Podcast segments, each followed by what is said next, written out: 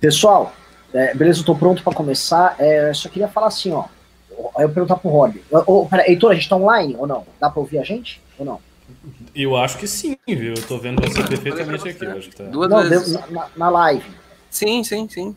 Ah, tá todo mundo ouvindo. Eu ia falar absurdo aqui. Eu ia falar que ao vivo. O é, banca O cara já ia dizer, porra, amanhã vou derrubar o Bolsonaro, é, porra. Já, já amanhã já tem um esquema. É, é, é, me fuderam aqui, mas vamos lá, então vamos começar.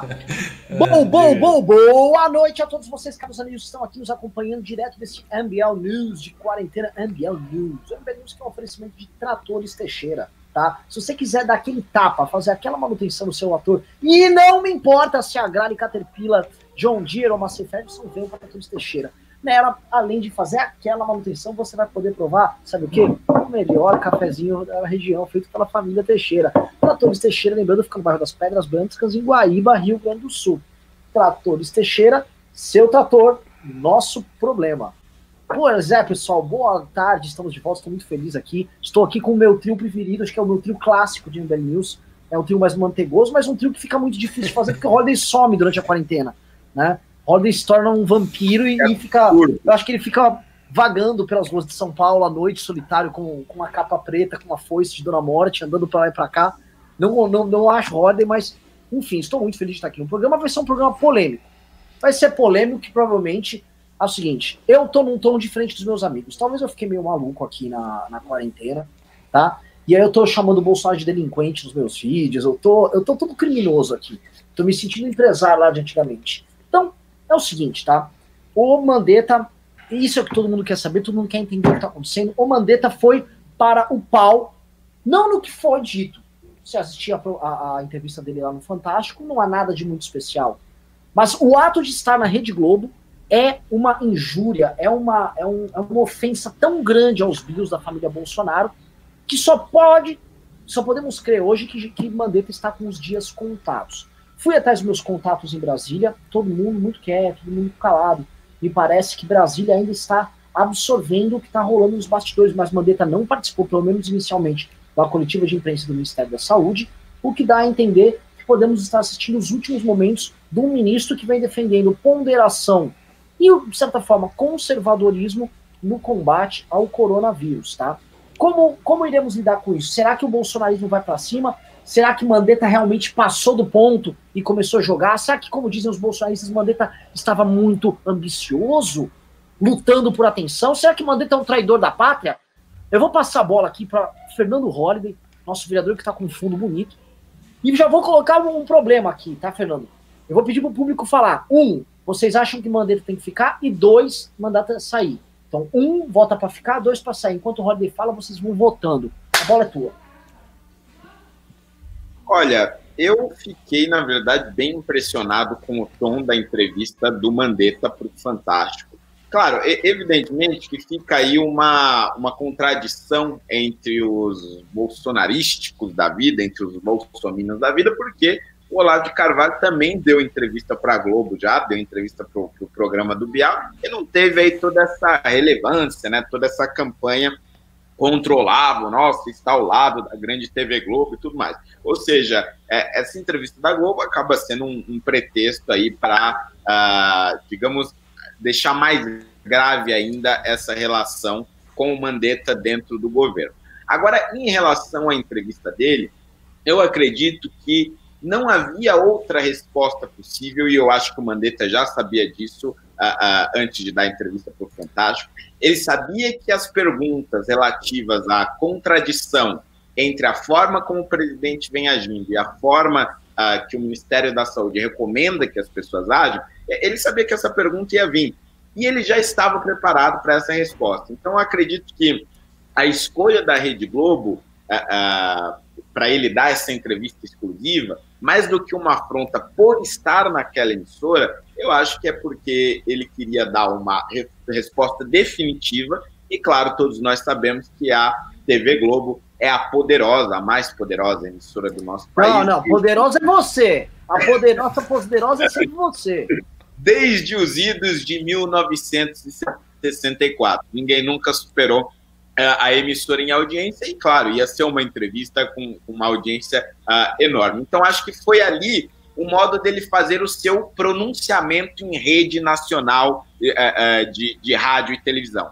É, é o equivalente ao Bolsonaro convocar ali um, uma, um momento na TV para falar ao público e à nação. E eu digo mais, eu vi um Mandetta nessa entrevista, assim como eu vi nas entrevistas uh, uh, coletivas, e aí eu não sei se vocês vão concordar comigo, mas eu vi um Mandetta presidenciável. Não no sentido Sim. que ele estaria trabalhando a sua campanha para a presidência, mas no sentido de alguém que se porta como um presidente da República deveria se portar. E eu acho que é aí que está a maior irritação do Bolsonaro. É porque, no fundo, ele sabe que aquele seu jeito grotesco tem um certo apelo popular em um determinado momento, mas que em um momento de crise as pessoas querem pessoas que, no, no comando né, da nação que se pareçam com presidentes, que se postem como autoridades responsáveis, que quando você ouve, você é, é, tem a segurança de que aquele sujeito sabe o que está falando. E o Mandetta ele passa essa segurança, no sentido de ser alguém que fala muito bem, fala as coisas certas, pausadamente, com uma oratória muito boa. Então, acho que isso irrita muito o Bolsonaro. Eu fiquei surpreso de ainda hoje não ter visto nenhuma resposta uh, uh, mais direta do presidente ou das pessoas em torno dele, que a gente viu aí foi essa campanha no Twitter, aí o Bernardo Kister da vida uh, protestando contra, mas eu não vi uma reação institucional ainda uh, contra o Mandetta. Eu achei que ela seria imediata após essa entrevista. Ricardo Almeida. Então, o que eu tenho a dizer é o seguinte: eu vou enfatizar a condição muito particular que o Mandetta tem em face de outros ministros do governo Bolsonaro. É, se a gente for olhar, os ministros mais populares do governo Bolsonaro são né, o Guedes, o Moro, o, agora o Mandetta, a Damares. E desses todos, o único que tem tido uma postura é, independente, né, que tem tido uma postura de falar as coisas à altura das provocações que o presidente faz, é o Mandetta. E por que, que isso acontece? Porque ele está numa condição muito diferente da condição de todos os outros ministros. E eu vou explicar por quê. O Guedes, a gente sabe que é um economista cujo projeto de vida é participar de um governo nacional e, neste governo, tentar transformar a realidade econômica do Brasil. É por uma questão de vaidade pessoal, de projeto de vida, o Guedes sempre viu isso como o horizonte que ele não pôde acompanhar. Né? Ele sempre viu isso como uma possibilidade é, que, que lhe satisfaz intimamente. Então, a, a chance dele bater de frente com o Bolsonaro se torna muito pequena na medida em que, se ele fizer isso, o Bolsonaro pode substituí-lo e ele simplesmente não irá, provavelmente não irá ser cotado para ser um ministro de um novo governo. Então, essa possibilidade se perde para ele quase que definitivamente. É bem verdade que existem consequências é, ruins, consequências negativas do Bolsonaro tirar o Guedes, né? vai haver uma instabilidade, o mercado vai reagir, ele vai ter que procurar uma outra pessoa e tal. Mas as consequências para o Guedes são piores. Isso, assim, da perspectiva dele, da perspectiva de alguém para o qual é muito importante estar no governo, é muito importante tem, tentar veicular um projeto econômico próprio para um país. E ele sabe que a oportunidade dele é essa ou não vai ser mais. Né? Então ele vai se agarrar a isso até o fim das contas. E por isso mesmo ele não tem essa postura independente, mesmo nas ocasiões em que o presidente explicitamente negou coisas que ele falou, explicitamente o alfinetou, explicitamente fez provocações. E já houve essas ocasiões. Então, assim, o caso dele é esse.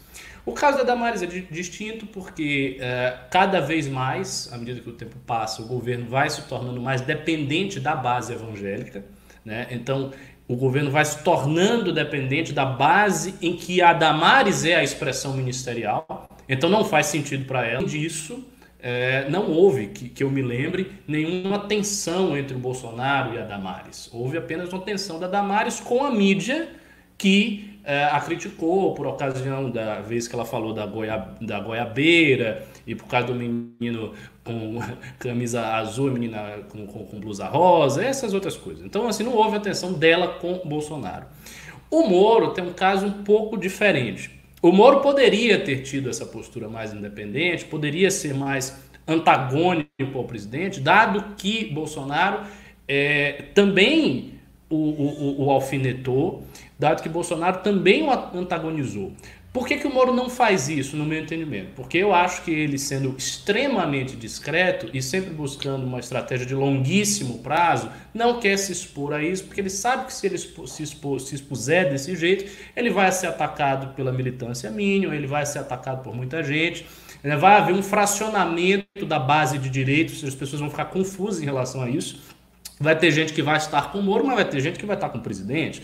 Vai ter gente que estava elogiando o Moro e vai passar a dizer que o Moro é um oportunista porque o Moro traiu o presidente. Ou seja, ele sabe que esse tipo de consequência vai aparecer para ele logo de imediato. E isso é importante porque a base de apoio política dele é a direita ou o centro-direita. Esse arco que compreende desde os anticomunistas mais estridentes histéricos até o pessoal que é simplesmente contra a corrupção, os setores da classe média que não querem corrupção.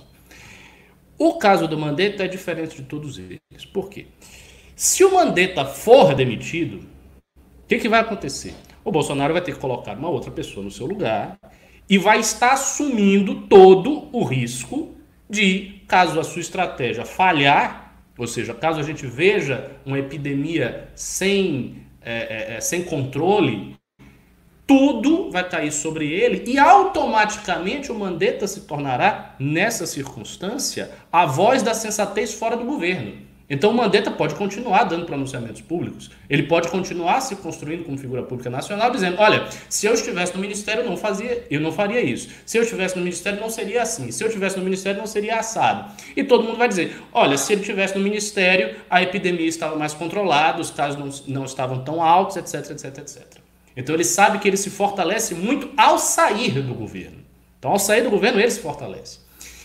Então, qual é a dificuldade? A dificuldade é que, se Bolsonaro demite o Mandetta, o Mandetta se torna uma figura nacional por contraste a Bolsonaro. Se Bolsonaro não o demite, Mandetta pode manter a sua posição independente, tocar o Ministério da Saúde do jeito que ele acha mais conveniente e enfraquecer o poder do presidente. Porque na medida em que o presidente, diante dessa crise, não tem poder para mandar no Ministério da Saúde, né, para fazer as suas intenções pessoais valerem diante disso aí, o ministro, obviamente, passa a ser mais poderoso. Então, pela primeira vez, talvez, o Bolsonaro esteja realmente num dilema, que ele não possa nem demiti-lo, nem permanecer com o cara lá. As duas opções são ruins para ele. A única opção que é boa, no meu entender, para o Bolsonaro, politicamente para o Bolsonaro, é se o Bolsonaro mantiver o Mandetta, se a crise econômica vier muito poderosa, se o descontrole da epidemia vier junto com a crise, e aí se ele, aí depois de um tempo ele pode dizer e apontar o culpado dizendo que é o Mandetta dizendo: olha, eu avisei que era necessário voltar, que as atividades tinham que voltar, a epidemia não foi controlada, a economia quebrou e esses dois males se deveram à responsabilidade deste cara aqui.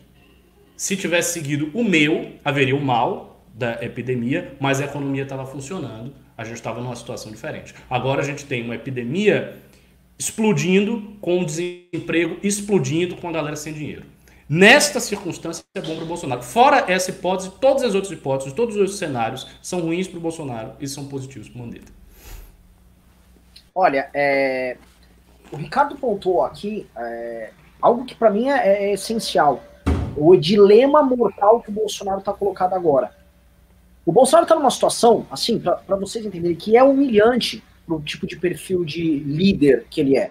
É, eu sempre coloco aqui, o Bolsonaro é líder, ele é chefe, são dois, dois conceitos completamente diferentes. Tá? Então, assim, enquanto chefe de bando, o chefe se vale de uma autoridade baseada na ordem, na sua capacidade de comando, no medo que ele impõe aos comandados.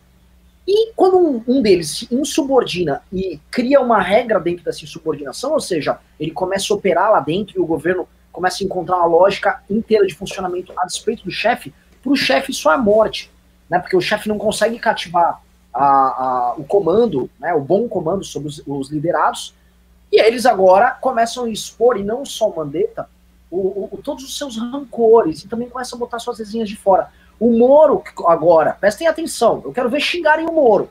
O Moro agora está falando abertamente em colocar tablets e laptops para que não tenham mais visitinhas ou saidinhas ou aquelas visitas íntimas dos presidiários com familiares, para não se contaminarem, e eles podem fazer isso via online. Já está a minionzada toda atacando o Moro. Lembrando que o Olavo de Carvalho já deu ordem de ataque para o Moro também na última quinta-feira, se eu não me engano. O Olavo já disparou o botão, o Moro já está sendo visto como adversário.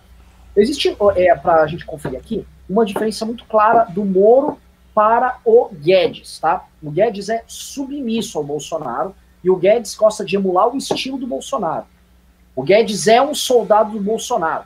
Isso se explica também a postura desses liberais que a gente tem, esses liberbostas que nós temos, que é setores do antigo movimento liberal que se submeteram ao bolsonarismo e hoje, sabendo que a agenda liberal não anda no governo, a agenda liberal econômica, a política nem se fala, mas sabendo que a agenda liberal econômica não anda, eles permanecem juntos. Ora, se eles permanecem juntos, não é nem por agenda política liberal, nem agenda econômica liberal. É por alguma outra razão que, infelizmente, não estava, vamos dizer, muito aberto na agenda pública destes liberais, que incluem o Paulo Guedes. Né? Tem uma outra agenda aí, porque hoje que a gente vê, por exemplo, é o Guedes derrotado nas negociações do Congresso e, no máximo, pensando em como vetar uma pauta-bomba do Maia aqui ou outra ali. Tá? Ele tá super uh, quieto e super submisso. O que a gente sabe de bastidores, por exemplo, é que ele gostaria que o Bolsonaro fosse favorável inicialmente a cortes no funcionalismo. O Bolsonaro falou: cala essa boca, nunca! Não vou arrumar essa briga. Aí ele veio, Jair, e congelamento? Então, Jair, não vamos falar isso aqui pelo governo. Aqui não fala nem de congelamento. Aí ele, ah, tá, eu vou ver se eu consigo fazer uns deputados aí falarem de congelamento. O que resta pro Guedes é muito pouco, mas ele aceita a submissão. O Moro, né, a linha divisória dele já apareceu, só que ele não tem o mesmo. Eu não sei se é bril do Mandetta, tá? Não sei a palavra que eu usaria para determinar aqui, eu, eu jogo a bola para vocês. O Moro, ele a, oportunidade para o Moro ter feito essa rebelião foi no passado. Quando o Aras estava sendo colocado, quando houve o próprio desmonte da Operação Lava Jato, quando interferiram na Polícia Federal, ali era um momento que o Moro poderia ter batido de frente e a gente não sabe o que poderia acontecer. Seria a suprema humilhação do Bolsonaro numa época onde o, o, as denúncias contra o filho dele, Flávio, já estavam andando. O que a gente está olhando agora é está pintando uma segunda janela para o Sérgio Moro. Uma janela de insubordinação onde ele segue o exemplo do Mandetta. Como vocês veem isso? Abriu-se a janela da insubordinação, Fernando Holliday? Olha, é, eu acho, eu acho que agora sim os ministros, a partir dessa crise com Mandetta, vão começar a se sentir mais à vontade para botar as linhas de fora. E por que eu digo isso? Porque ah, hoje saiu uma matéria da Folha, né, relatando ali que após a entrevista do Mandetta para o Fantástico, houve uh, uma certa tensão entre os militares, né, que foram basicamente os militares ali que defenderam a manutenção do Mandetta na fatídica reunião na semana passada. E nessa mesma matéria, a Folha ali pega as suas fontes e faz uma análise de como o Bolsonaro se sentiu abalado nessa crise com o Mandetta. Segundo essa matéria, os assessores palacianos ficaram assustados com a reação do Bolsonaro nessa crise com o Mandetta, porque ele nunca antes tinha se sentido tão abalado e viu claramente parte do seu público bolsonarista defendendo o Mandetta com campanhas lá, Mandetta tem razão, etc. Viu a sua base, de certa forma, seguir por caminhos divergentes, né? Algum ali, alguns apoiando o tal de isolamento vertical, outros apoiando incondicionalmente Mandetta, ou seja, ele enxergou uma perda de capital político que até então, segundo essa matéria, ele não tinha enxergado.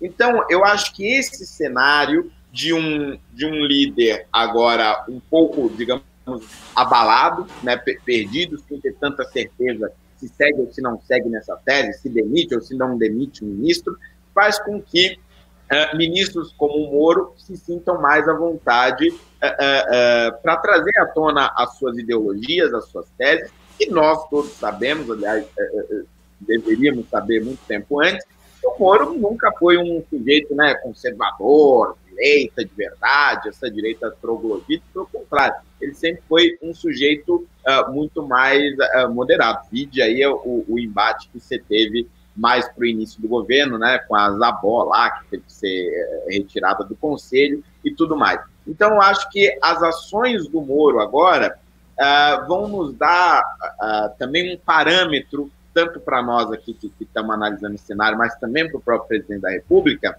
de o quanto deste público que ainda defende o presidente nas redes sociais o defende por conta da sua pessoa, por conta da sua personalidade, ou o defende por conta de personalidades distintas dentro do governo.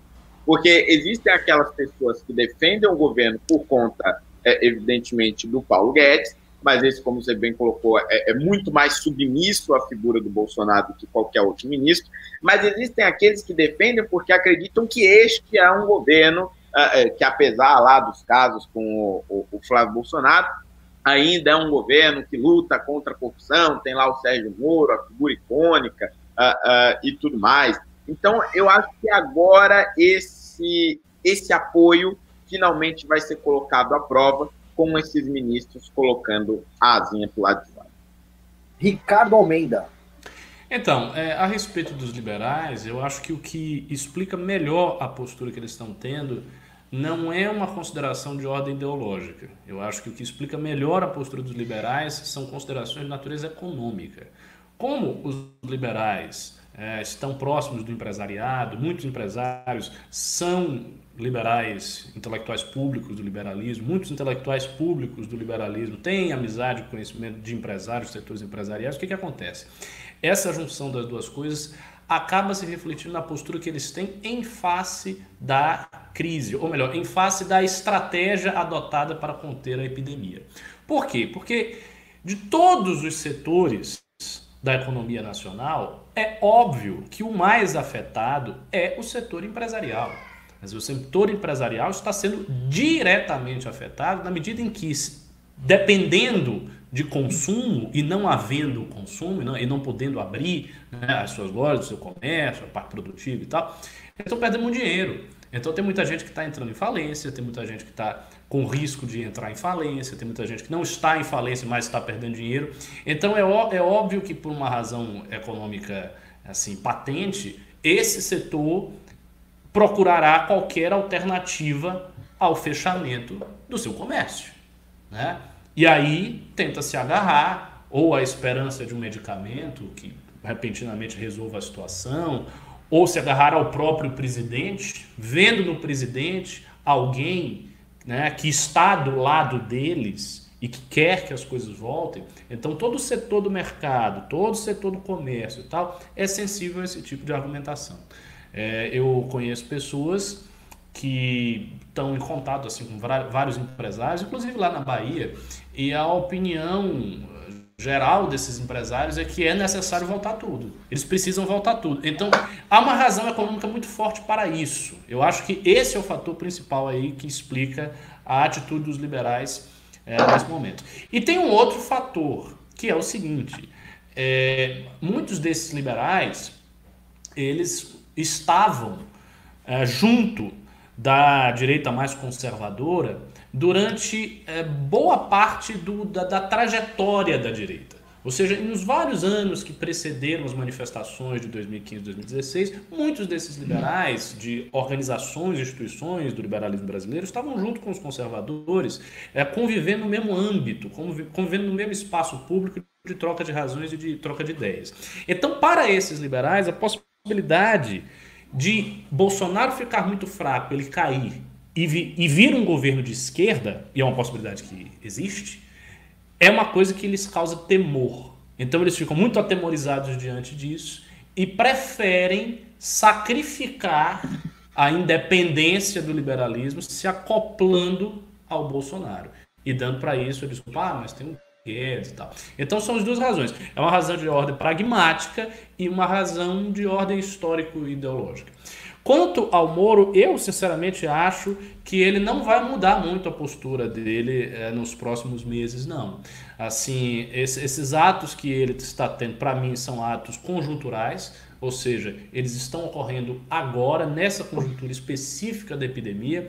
Não acho que ele vai começar a ter uma postura cada vez mais independente ao longo dos vários meses daqui para frente. Não acredito que seja esse o caso, Por duas razões também. Primeiro, porque eu acho que o Moro não tem essa postura.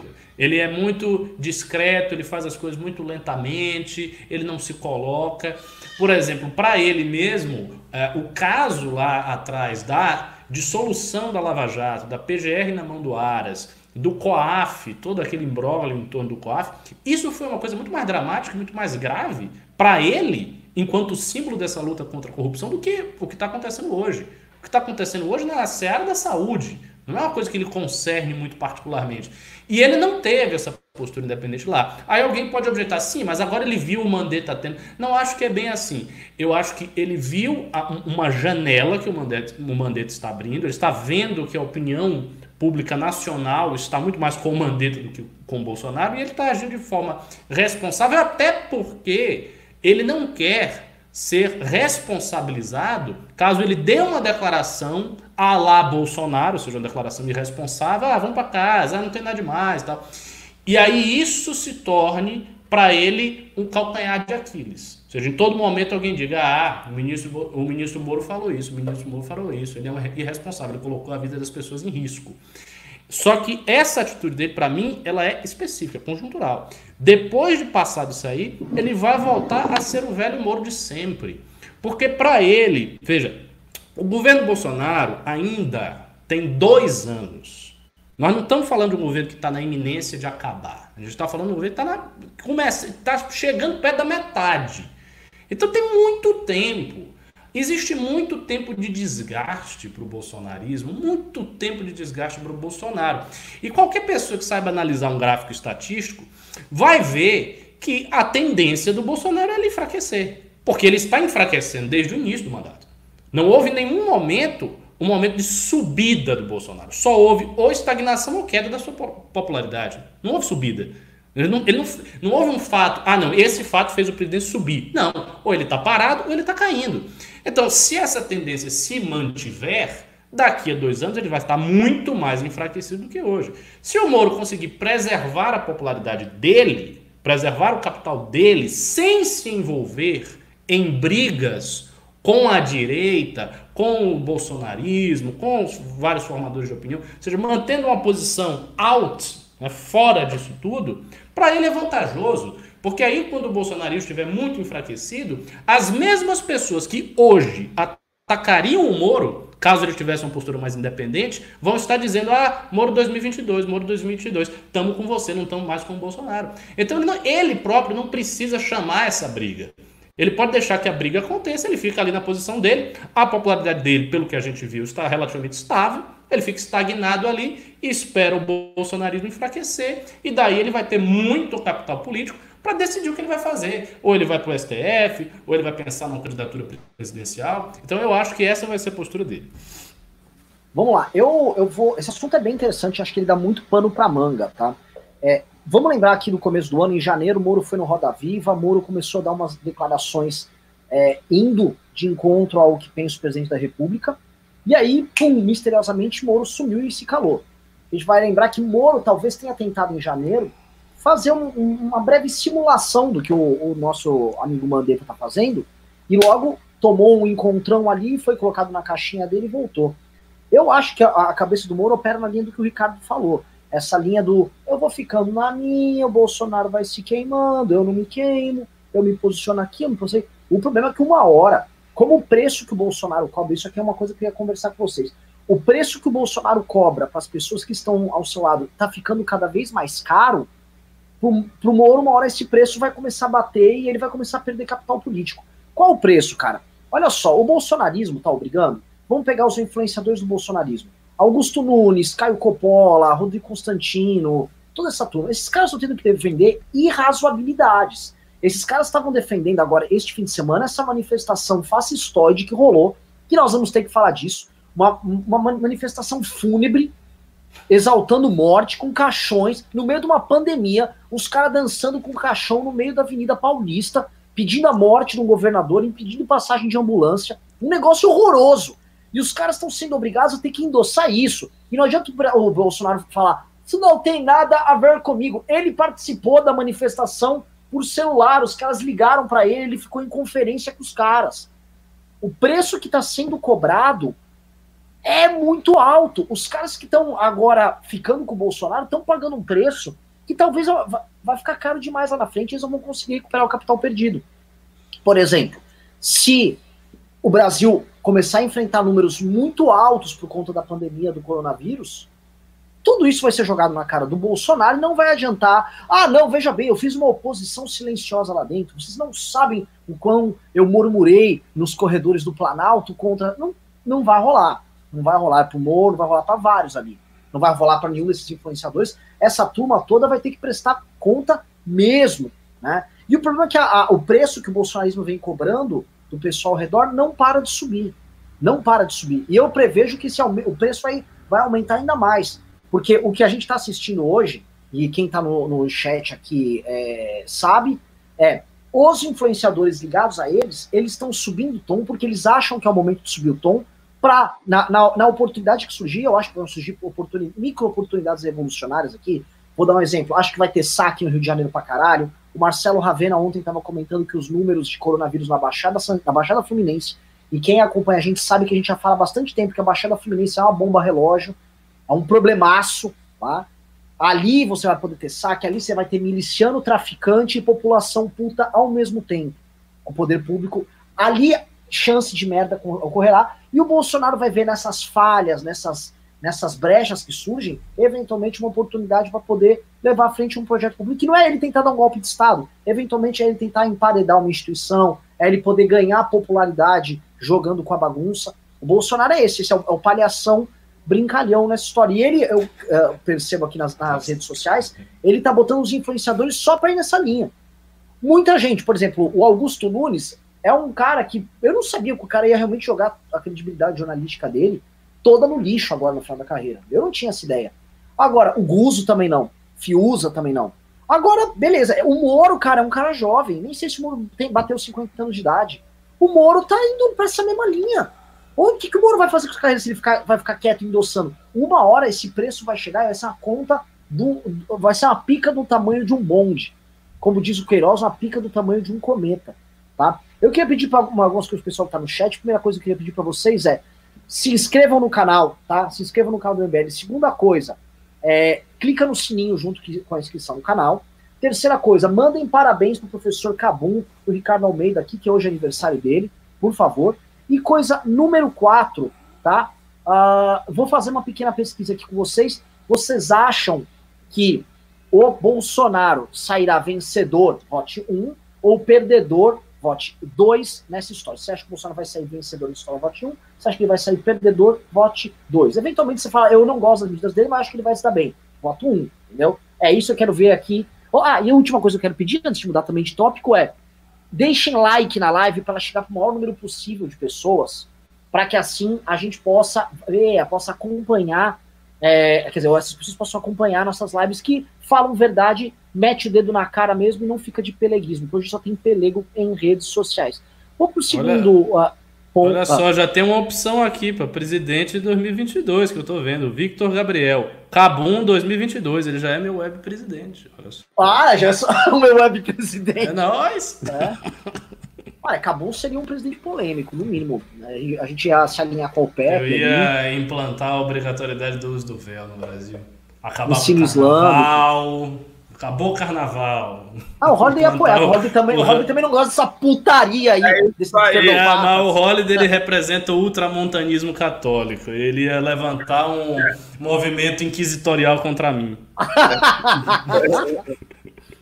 Ó, é, eu vou falar de uma, de uma vocês querem continuar esse tema? A audiência tá boa, tá com 1.360 eu, eu, queria, eu só queria ainda fazer algumas considerações. Vai, vai, eu quero briga, Rodney. Vem, vem do pau aqui. Não, não, não, mas nem é briga, é só algumas constatações importantes. É, primeiro, teve uma pesquisa aí do Datafolha que constatou uma diferença muito interessante entre a visão dos evangélicos sobre a crise e a visão dos católicos sobre essa crise e a visão de ambos sobre o posicionamento do presidente. E aí você tem uma parcela significativa de evangélicos que acham que o Bolsonaro está indo muito bem nessa crise. Eu vou até abrir os números aqui bem rapidinho, só para não falar bobagem, porque eu acho que são números que revelam muita coisa. Por exemplo, quando você analisa a, a avaliação em relação a como o Dória está agindo nessa crise no governo de São Paulo. 60% dos católicos dizem que o, o João Dória está certo nas medidas que ele está tomando. Aí, quando você vai para os evangélicos, somente 47% deles dizem que o João Dória está certo, ou seja, você tem ali uma diferença de 13% de ação. Aí, quando você olha aqui, é, é cadê?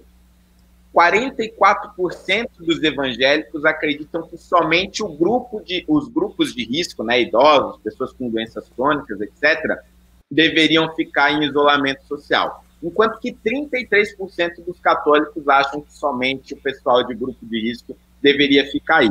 E quando você vai para a avaliação do presidente, de fato, de como ele está, se ele mais ajuda ou mais atrapalha, 49% dos evangélicos dizem que o Bolsonaro mais ajuda do que atrapalha.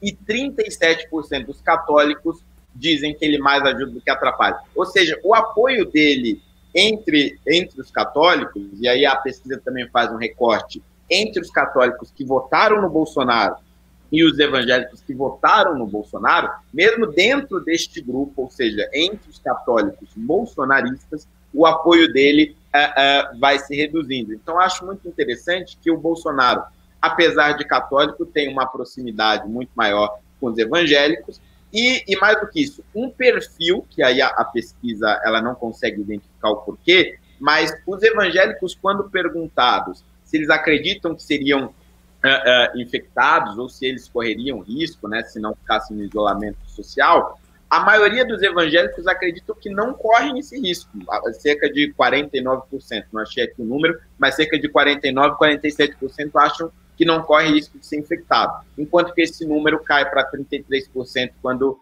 avaliado com os católicos. Ou seja, os evangélicos são muito mais otimistas em relação a essa crise, são muito mais favoráveis às medidas do presidente, o que nos faz acreditar que por conta desse apoio maciço, e claro, o apoio maciço dos líderes uh, uh, evangélicos, o Bolsonaro ele se recusa a seguir por uma outra alternativa, por um outro caminho qualquer, que não esse que ele está tomando agora, porque o apoio de lideranças evangélicas cria uma base muito sólida ali para o Bolsonaro, de, de, em torno de, de 30% pelo menos, mais aqueles fanáticos que vão continuar apoiando ele independente de qualquer coisa. Então, eu acho que, independente do resultado dessa crise, né, do Bolsonaro sair perdedor ou vencedor, eu acredito que, ao final dessa crise, ele ainda vai ter um apoio maciço dos evangélicos, e é isso que vai sustentar sua carreira política. Não sei se uh, uh, continuando ainda como candidato a presidente, mas certamente ele ganha a fidelidade de um eleitorado pelo menos para eleger por mais umas cinco gerações os filhos dele aí como senadores, deputados federais e não sei mais o que, que é da onde ele, ele tira a sua renda, né, do emprego desses filhos. E só acrescentando mais uma coisa em relação ao Mandetta, eu acho que foi muito simbólico o fato dele ter dado a sua entrevista a partir do Palácio do Governo de Goiás, que é do governador Ronaldo Caiado, que, por sua vez, foi quem indicou ele para o Ministério da Saúde dentro do governo Bolsonaro. Ao meu ver, isso, eu não sei se foi proposital ou não, mas isso indica também uma preocupação muito maior do Mandetta, a gente já falou isso, a, em preservar a sua imagem pública, quer dizer, ele não está disposto a pagar qualquer preço ali para se manter no, no governo ou esperar um maior enfraquecimento do Bolsonaro e uma aproximação maior com o seu partido, que é o Democratas, possivelmente numa tentativa de tentar reconstruir a sua imagem lá no seu estado, no Mato Grosso do Sul, considerando que ele era um deputado federal de, de, de muito, não muita relevância, uma relevância uh, medíocre, e agora ele tem a oportunidade de reconstruir a sua imagem no seu estado, podendo ser um potencial candidato a governador uh, ou candidato a senador, e claro, ele vai conseguir isso se aproximando mais do seu partido, de figuras do seu partido que o apoiaram antes, como Ronaldo Caiado, do que se mantendo uh, fiel ao Jair Bolsonaro. Maravilhoso. Olha, esse, esse, exemplo que você trouxe aqui, uh, isso, é por isso que o MBL News, para vocês que estão assistindo, é disparado o melhor programa de política. Porque ele está trazendo luz para a crise, ele pega dados, estatísticas, entende esses dados, interpreta sem fanatismos, sem se amarrar numa linha política XYZ. Não, a gente está trazendo os fatos aqui, a gente às vezes vai discordar entre si, essa é a beleza da coisa, que, olha, que, que olha, como diria aquele narrador da Sport TV, que negro maravilhoso, fofíssimo.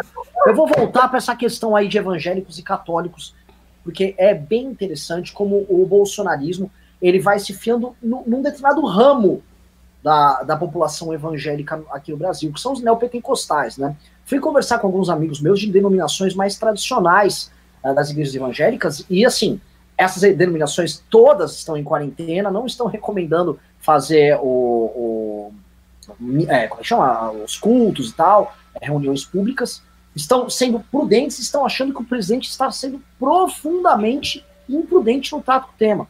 Então o Bolsonaro ele tá, ele tá lidando e ele tá se colocando numa armadilha, tá? Só para a gente perceber aqui, o Marcos Pereira, que é um dos líderes do Centrão, é do PRB, partido que é da Igreja Universal do Reino de Deus, do Edir Macedo, que é dona da Record também. Esses caras já viram que o Bolsonaro tá perdendo a classe média, que foi a base que elegeu ele, e tá caindo lá no evangélicos. Bolsonaro, tá aí, você mesmo, aqui tal.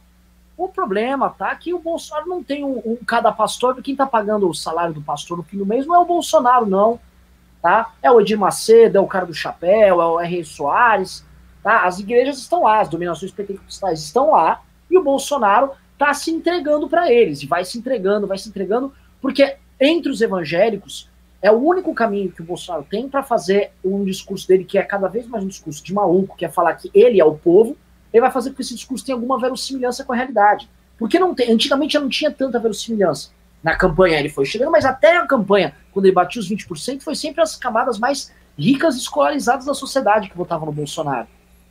Então ele nunca conseguiu ser esse povo que ele falou. Povo, povão mesmo, votou no PT.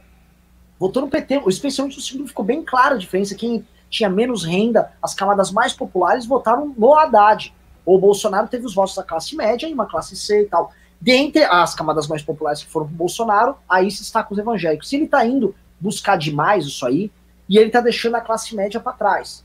Porque cada vez mais, quando eles falam o tempo todo assim, ah, olha só, o, o, a classe média pode ficar em casa no apartamento, mas o povão vai ter que sair à rua. Eles estão se colocando já como parte do povão e fazendo a mesma oposição que o PT fazia com o restante do país, ou PT-PSDB, aquela, aquela dicotomia entre classe média e os mais pobres, com o PT se colocando como representantes dos mais pobres. Só que, pro Bolsonaro, essa tese é uma merda. Primeiro porque a maior parte das, das camadas mais populares elas são, na verdade, eleitoras do petismo e estão muito satisfeitas com seus governadores dos estados do Nordeste, como todas as pesquisas mostram. A aprovação dos governadores do Nordeste está alta. E, e, eles simplesmente não vão pegar esse eleitorado deles e falar, ah, agora eles gostam do. Isso não vai, isso não vai mudar. A campanha deles de, de fidelização desse eleitorado continua muito bem, obrigado. Não vai ser o Bolsonaro que vai virar isso falando que é o povo na tela. Eu sou o povo, eu sou o povo. É povo, porra nenhuma. E por fim, ele está se colocando ali como muito dependente das igrejas evangélicas e elas têm cada um seu projeto político. O PRB, o Republicanos, né, o ex-PRB, ele tem um projeto político muito específico. E eles são sim do Centrão. Eles, entre Centrão e Bolsonaro, eles são Centrão. Entre Lava Jato e Centrão, eles são Centrão. E esses caras, se o Bolsonaro tiver fraco, não vai ter. Oh, por favor, queria trazer aqui o, os pastores. Vai vir ninguém. Vai vir ninguém. Todo mundo também guarda mágoas deles, mesmo o pastor Silas Malafaia, que ele aparenta ser muito bolsonarista, ele tem um rancor enorme do Bolsonaro e é um bolsonarista de ocasião. Quando pintar a brecha, a facada dele também virá. Tá? Ricardo Almeida. Perfeito. Eu, eu gostei do que você falou do Silas, porque o Silas foi um cara que recentemente foi muito atacado pelo Olavo. E o Silas, há, há vários anos atrás, ele divulgava o Olavo nas suas prédicas. Eu me lembro dele citando a propósito da questão homossexual, ele dizia, não, porque o filósofo falava de Carvalho, não sei o que e tal. Então, assim, eles tinham uma, uma boa relação, mas recentemente ele foi bastante atacado. Eu acho que todos eles têm esse rancor mesmo. O que me parece um caminho para o Bolsonaro dele adotar é ele tentar fazer algum projeto grande para o Nordeste. Alguma coisa dele fazer um projeto, pensar um projeto especificamente voltado para a região do Nordeste. Por quê? Porque no Nordeste a, a sua reprovação é muito alta e está crescendo cada vez mais. Ele não vai conseguir, vai ser muito difícil para ele conseguir tirar essa diferença toda nas outras regiões. dado que também ele está perdendo força nas outras regiões.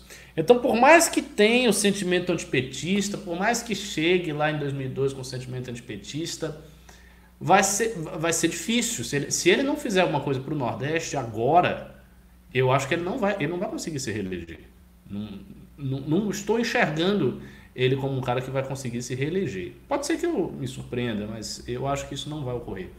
Quanto a essa questão dos evangélicos, o que contou muito foi a, a, a diferença mesmo da, da, posição dos seus líderes, né? a postura dos seus líderes. Assim, a Igreja Católica teve no Papa Francisco um líder muito assertivo em relação a isso. Assim, a recomendação da igreja é fique em casa. O Papa está celebrando missa, não é nem tecnicamente não é uma missa, né? ele está fazendo aquelas orações na Basílica de São Pedro sozinho. Essa foi uma imagem que rodou o mundo inteiro. Aqui, a CNBB, com todos os seus problemas, está dizendo para os fiéis ficarem em casa. Então, há da parte da Igreja Católica claramente uma ordem dos fiéis ficarem dentro das suas casas. E não é assim com as denominações não pentecostais da Igreja Evangélica. Então, naturalmente, as pessoas vão é, se comportar, vão pensar de maneira diferente na medida que elas seguem os seus líderes religiosos. E a queda do bolsonarismo na mão desses líderes evangélicos já é um fato dado. É, eu acho que cada vez mais o bolsonarismo cai na mão dos evangélicos e, paradoxalmente, dos próprios olavetes. Eu diria que os olavetes eles estão muito fortalecidos nesse processo. Porque, como é, a atitude deles é tão sectária, acaba afastando todos os outros grupos. Então, todos os grupos são meio que afastados e eles ficam ali. Então eles acabam se fortalecendo, eles se tornam meio que a única base ideológica do, do bolsonarismo. Então há um processo de, de, purificação, entre aspas, das hostes bolsonaristas, vão ficando cada vez mais puristas, exigindo coisas mais e mais excessivas, posicionamentos mais e mais irracionais, e essa galera se fortalece da parte, digamos assim, é superestrutural, ideológica do governo, ao passo que os evangélicos se fortalecem na base eleitoral mesmo, porque a gente sabe que é, os Olavetes são poucos, né? Então, assim, em termos eleitorais, eles não, não elegem um presidente. Então, o presidente fica na mão dos evangélicos eleitoralmente e na mão dos Olavetes ideologicamente. Que é um consórcio explosivo também, porque os Olavetes, Sim. quando começam a falar, quando eles vão falar dos evangélicos, já o negócio. Né? É, já é, exatamente. Eles, não, eles não respeitam, né? É isso mesmo, os caras não respeitam. Então, uh, se o Olavo der uma doida e quiser meter o pau nos evangélicos, de repente ele faz isso. Aliás, ele está fazendo isso. Ele estava fazendo um post dizendo: olha, todo mundo aí que é anticomunista, tudo oportunista, tudo descarado. Quem foi anticomunista mesmo fui eu. E aí vem esses covardes que na época em que eu estava lá sozinho contra a esquerda não faziam porra nenhuma e vem querer surfar a onda, colher os louros daquilo que eu fiz. Então, assim, é, é bem característico dele e dos Olavetes não ter nenhuma peia em relação a quem bater. Eles podem bater em qualquer um, na Igreja Católica, nos evangélicos, nos ateus, é, nos falsos conservadores, nos liberais. Não há, não há limites para isso. Agora, eu queria comentar aqui, tá, é, com o retorno do Fernando Holliday, é, ainda nesse tema envolvendo a direita, tá, sobre o preço caro que a gente está sendo obrigado a pagar. O nosso querido Nando Moura, nosso, eu posso falar o seguinte, eu não conheço, mas admiro muito, meu amigo Nando Moura, nosso amigão Nando Moura, postou uma foto incrível, que é aquela famosa foto do, é Baal o nome dele, o, bezerro de ouro, né, aquele, aquele é, bezerro de ouro, Baal. sendo adorado, o bezerro o Jair Bolsonaro sendo adorado ali pela professora Paula Marisa, com seu beição, pelo gengivão, com suas gengivas protuberantes, com todo mundo, ah, tava tudo lá, a Isinop, não, pelo amor de Deus, vocês sabem o negócio do Bolsonaro. Tá, que, eu nem sei o nome daqueles caras mais todos lá, o Bernardo Kister lá, o, o Marquês de Rabicó, todos eles lá idolatrando o seu, seu, seu bezerro de ouro. E aí eu vou entrar para alguns problemas. O primeiro problema que eu quero colocar aqui para vocês é: a direita tá ferida de morte? Porque é uma das imagens mais emblemáticas do fim de semana, e nós temos que falar disso. Quem está assistindo aqui, você tem que prestar atenção aquele rapaz no Rio de Janeiro com um coletinho, parecia um. um sei que ele estava voltando de um safari, dirigindo um daqueles carros de som, que é aquele carro de som que você. É, sabe, você contrata, tipo, delícias de amor, você contrata ele para ir na casa da, da namorada lá falar: Ó, oh, Joana, nós, eu amo, saiba que Roberto ama você, blá blá blá. Ele tava com um carro desses, mandando as pessoas: saiam às ruas, saiam às ruas. E aí ele tentou fazer um vídeo que é o vídeo que ele divulga, né? Que ele tá lá na rua tipo, como um herói convocando as pessoas, e ele é parado pela polícia de forma muito ridícula. Bate continência pro, pro policial ali e aí é tocado para fora. Porém, os populares ao redor filmaram a cena. E a cena era mais humilhante ainda. Era um idiota dirigindo um carro sendo xingado por todo mundo ao redor. Pessoas nas ruas, você via, assim, mulheres muito simples, mulheres que com certeza não pertenciam ao Leblon. Vai pra casa, é o filho da puta! Sai daqui! Vai, seu merda! Gente tacando ovo nele. O cara foi enxotado por lá com um carro ridículo, com a bandeira do Brasil pendurada. E o que me preocupa aqui, eu vou colocar para vocês, é esta bandeira do Brasil pendurada, tá? A mesma bandeira do Brasil pendurada que estava nos carros que pediam a morte do João Dória, na, na, naquela carreata ridícula aquela carreata deplorável, e que também estavam na rua no domingo fazendo uma celebração com caixão. Contou, aliás, com a participação do Paulo Cogos, mostrando que a distância entre um libertário e um bolsominion é cada vez mais estreita. Né? Poucas coisas diferenciam um do outro. E aí nós temos esse problema, tá? Cada vez mais, assim, eles são muito poderosos imageticamente, eles geram imagens muito emblemáticas. Todas as cenas que esses caras geram, elas grudam, elas viralizam, porque eles sabem viralizar, eles sabem operar com isso. E eu acho que eles achavam muito louco, antigamente, que eles chocavam, porque eles eram politicamente incorretos. Só que eles foram perdendo, no dimmer do politicamente incorreto, eles foram perdendo a mão e eles estão só incorretos. Tudo que eles estão fazendo é muito incorreto e é muito bizarro. E aquela pessoa comum, e aí de todas as classes sociais, porque a pessoa que tacou ovo num prédio de classe média, para aquela mulher mais pobre, que tava, tipo, parecia que tava limpando ali, varrendo a rua, xingando o cara. A rejeição a isso era muito grande. E esse é o problema da direita, tá? Como colou Bolsonaro direita, Bolsonaro direita, bandeira do Brasil, verde amarelo direita. O que nos resta dessa direita? A gente tem uma direita voltamos para os anos 90, voltamos para a caricatura que seu professor de história te fazia no, colégio, nas aulas das, da, de final de estudos sociais. Alguém vai lembrar, Holiday nunca teve estudos sociais. Voltamos para essa época. Eu tô em choque, porque o MBL é um movimento de direita, tá? Só que é não dá, eu, eu não quero, eu não quero ser minimamente confundido com esses caras. Se me virem perto um desses caras aí na rua, por favor, me avisa, eu saio correndo, porque não dá. E isso é tudo muito contraditório. O cara que pediu a morte do João Dória Júnior, lá na Avenida Paulista, ele estava um, um ano antes, num caminhão de São Carlos Zambelli, com uma camiseta Todos pela Vida, porque ele é pró-vida. Né? Ele é, é anti-aborto e tava lá pedindo para matar. Na maior, assim, ele não vê as contradições nas ações dele de forma alguma. Ele vê tudo aquilo como uma coisa normal. Ele está sendo guiado por Deus, porque é Brasil acima de tudo, Deus acima de todos. O que, que vai restar de nós na direita? Porque a gente, ó, ó, vou jogar a bola pra vocês. O Roder é um vereador de direita. O Roder é o vereador de direita mais destacado do Brasil. O Roder é um dos vereadores mais um dos cinco vereadores mais destacados do Brasil. Se for listar aqui, tem ele, tem o Suplicy, tem o Carluxo, que é o caso raro de vereador federal. Não, não, não, lembro de outros aí, mas é um vereador, tem o Camozato. O Roda é um vereador destacado. Você é um intelectual de direita. E aí? Vai sobrar o que pra gente no final do dia? Estamos ferrados com essa loucura. Passa a bola agora, começando pelo Ricardo, por favor. Vamos lá, eu, eu vou falar muito, porque assim, esse, esse é um assunto que me, que eu, que eu, sou muito interessado nisso aí, é um assunto bastante difícil, então vou falar com calma para ser devidamente compreendido, porque tem muitas discussões para ser feitas aí.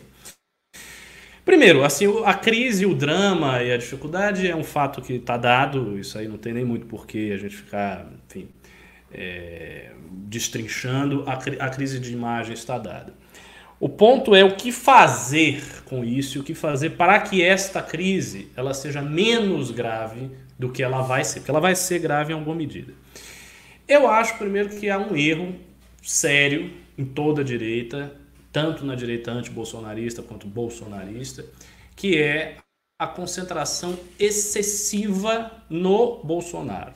Existe uma concentração muito grande, muito desmedida no que o Bolsonaro está fazendo, no que ele deixou de fazer, no que ele vai fazer, no que ele acha, no que os bolsonaristas estão fazendo. Quase como se fosse uma espécie de monomania, um monotema que é recorrente, que está na mente de todas as pessoas, as pessoas ficam gravitando em torno disso.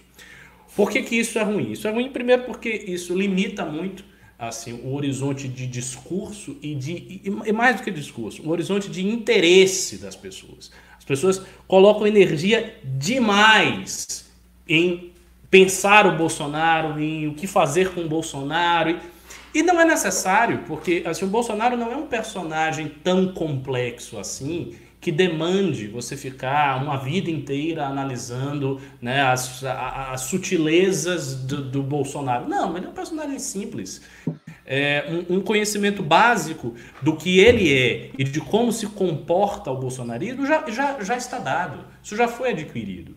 Para as, para as pessoas que acompanham a direita, não estou falando para a grande mídia, nem para quem está na periferia do assunto. Estou falando para assim, para quem está acompanhando a direita e tal, um conhecimento básico da dinâmica do bolsonarismo já está dado. Então a gente consegue prever muita coisa que vai acontecer sem precisar necessariamente ter uma quantidade enorme de informações sobre o Bolsonaro. Eu, por exemplo, faço as minhas análises e eu não tenho essa quantidade enorme de informações porque eu não fico nem acompanhando todos os detalhes. Né? E em geral eu não estou errado. Então isso mostra que é possível você fazer isso sem precisar se concentrar em demasia nisso. Então, assim, esse é um equívoco, porque isso estreita muito o horizonte de discurso, muito o horizonte de energia, de interesse. Então, primeiro erro. Segundo, existe, e eu já vejo isso muito claramente, uma tendência da parte das pessoas que não gostam do Bolsonaro de jogar o, o digamos assim, o, o bebê com a água do banho. Sabe aquela expressão, né? Jogar o bebê com a, com a água do banho. Por quê? Porque como o Bolsonaro torna inúmeras pautas e, e, e inúmeros procedimentos habituais da direita, não apenas da direita brasileira, da direita norte-americana, né? principalmente da direita norte-americana, europeia menos, porque é um pouco diferente, mas da direita norte-americana, ele torna tudo isso muito ridículo, as pessoas não querem se associar a isso. Então, por, por exemplo, é, a, a, a crítica à mídia. Né? A crítica à mídia. A crítica à grande mídia se tornou ridícula porque ela é utilizada por bolsonaristas para defender o Bolsonaro, ou seja, com um objetivo personalista, e como veículo de fake news de inversionistas e teorias da conspiração. Então as pessoas já começam a evitar fazer a crítica à mídia por causa disto por uma questão de associação. E, e, é esse o motivo, eu sei que é. Então, por uma questão de associação. Então, elas não querem fazer isso. E elas vão começando a deixar. E qual é o problema de, de deixar? O problema de você deixar fazer isso é que a crítica à mídia não é um artigo exclusivo do bolsonarismo. A crítica à mídia é um negócio que vem da direita norte-americana e que lá nos Estados Unidos legou e lega todo ano uma infinidade de livros. Livros sobre as mentiras da mídia, livros do que é, as, as coisas do que foi escondido, do que não foi escondido, é, é, jornalismo investigativo sobre a mídia. Muita, dizer, existe muita matéria, muita coisa a ser feita nisso aí. É um filão enorme, imensamente rico e que a direita termina não explorando, por quê? Porque ela não quer se associar ao bolsonarismo que faz essa exploração de uma maneira torpe, idiota, tosca e para favorecer o personagem Bolsonaro. Então, assim, isso é um erro. A, a, a segunda coisa, a polarização que a direita está fazendo com a esquerda já é muito menor do que a polarização que ela faz com ela mesma. Isso é um fato. Porque o presidente não é de esquerda, o presidente é o Bolsonaro. Então a polarização ela já é muito mais aguda, muito mais drástica dentro da direita. E qual é o problema disso aí? Algumas pessoas veem, ah, não, mas isso é uma coisa positiva porque a gente meio que está é, monopolizando o debate. Então o debate público ele vem para a direita e a gente acaba monopolizando o debate todo a esquerda fica de lado. Isso, isso é, é, é, é um, é um pensamento equivocado, porque a esquerda não está efetivamente parada ela não tem tanta atuação no debate nacional porque a direita está se matando dentro desse debate nacional. Então a esquerda pode fazer uma série de coisas sem precisar se colocar dentro. Por exemplo, a esquerda que antes não tinha penetração nas redes sociais, ou era penetração bem menor, não tinha grandes youtubers e tal, está começando a ter. Então já tem vários youtubers de esquerda, vários formadores de opinião que estão operando muito bem com as redes sociais e que estão surgindo nos últimos anos para cá. Então isso está acontecendo na nossa frente. E a direita é frágil, é inerme para atuar contra isso, porque ela está se matando internamente. Então ela tá, o campo dela está sendo minado, ao passo que o outro campo não está. Então esse é o segundo ponto. O terceiro ponto a divulgação, que é coisa que eu falo o tempo inteiro, a divulgação de autores e ideias fora do mainstream. O que, que acontece? Você tem um mainstream de autores e ideias que está ali estabelecido. Quando a, a, a direita surgiu, nos anos 90, com Olavo, com o Instituto Liberal, houve um boom de divulgação de autores. Então, os economistas austríacos começaram a aparecer, ninguém falava disso, eles começaram a aparecer. Uma série de autores que todo mundo hoje da direita lê por aí: Roger Scruton, Russell Kirk, Eric Voegelin, Leo Strauss, blá blá blá. Isso começou a aparecer, foi fluindo, pá, pá, pá, chegou, chegou, chegou, chegou. E hoje nós temos, já podemos dizer isso, que a gente tem um, um, um conjunto, uma espécie de catálogo de autores, de pensamentos, de linhas de pesquisa a serem explorados que está dado. Só que qual é o problema? Esse catálogo, primeiro, ele não está sendo ampliado, ele não está sendo ampliado, ele está, tá, tá parado, ele não está sendo ampliado, e, e mais, ele não está sendo devidamente explorado. As pessoas não estão explorando isso. Por que, que elas não estão explorando? Porque elas não têm energia e elas não têm interesse de explorar, porque o olho delas está todo no debate nacional sobre o Bolsonaro, o que o Bolsonaro está fazendo, o que o Bolsonaro está deixando de fazer. Então a energia é tão voltada a isso aqui que você tem um manancial de coisas que não está sendo explorado. Então, esse, esse, esse é o terceiro, terceiro ponto grave. O quarto ponto é a única coisa boa. Assim, tem, tem uma coisa que é boa em todo esse processo, que é o seguinte. Felizmente, a gente conseguiu se afastar do Bolsonaro de tal maneira, ou seja, é, o nosso afastamento é tão claro, ele é tão evidente, e eu, isso eu falo de toda a isentosfera, MBL, Nando Moro, enfim, to, toda essa turma anti-bolsonarista, ela é tão evidente, tão pronunciada, tão franca, tão sincera, tão forte, assertiva, que fica difícil para a esquerda nos acusar de cumplicidade com. Bom, minha câmera caiu, depois eu vejo isso aqui é, de nos, nos acusar de cumplicidade com o bolsonarismo. Essa acusação vai ser muito difícil eles fazerem. E isto é muito bom. Por quê? Porque quando Dilma Rousseff caiu, a tragédia para a esquerda naquele período foi que ela estava toda associada àquele projeto PT. Então não dava para desvincular. Então foi uma queda assim, e foi tudo junto. No caso do Bolsonaro não é assim. Então, se o Bolsonaro vier a cair, se vier uh, lá perto de 2002 ser um fracasso retumbante, você vai ter sim uma direita que não será associada com facilidade. E quando a esquerda tentar fazer isso, e ela vai, tentar fazer isso, é óbvio que ela vai tentar fazer isso, a gente vai ter muitos fatos para mostrar, não, a gente fez crítica ao Bolsonaro aqui, aqui, aqui, aqui, aqui, aqui, aqui, aqui. Ou seja, a dissociação está dada. O que não está dado é a opção. E, o que, o, e, e, mais do que isso, não está dando uma opção de discurso nova e, perigosamente, está dado uma emulação do mainstream da esquerda, que é de esquerda, para que nós não nos associemos ao bolsonarismo. Ou seja, todas, por exemplo, globalismo. Ninguém, quer, ninguém na direita quer falar em globalismo. Só quem fala em globalismo é bolsonarista.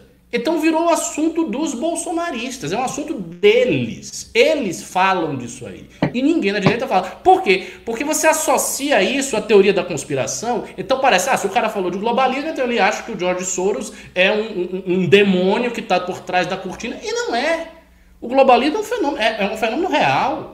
Recentemente eu estava relendo um livro do H.G. Wells, The Open Conspiracy, que é um livro em que ele relata uma conspiração globalista a ser realizada. E ele foi um escritor e um partícipe disso. O livro é da década de 20. E ele fala assim, com todas as letras: governo mundial, educação mundial, criação de uma nova religião. Ele fala a criação de uma religião humanística civil. Quer dizer, os, os, os livros, os fatos, eles estão dados. E a gente não quer se apropriar de certas categorias que são da direita, porque elas foram apropriadas por esses bolsonaristas.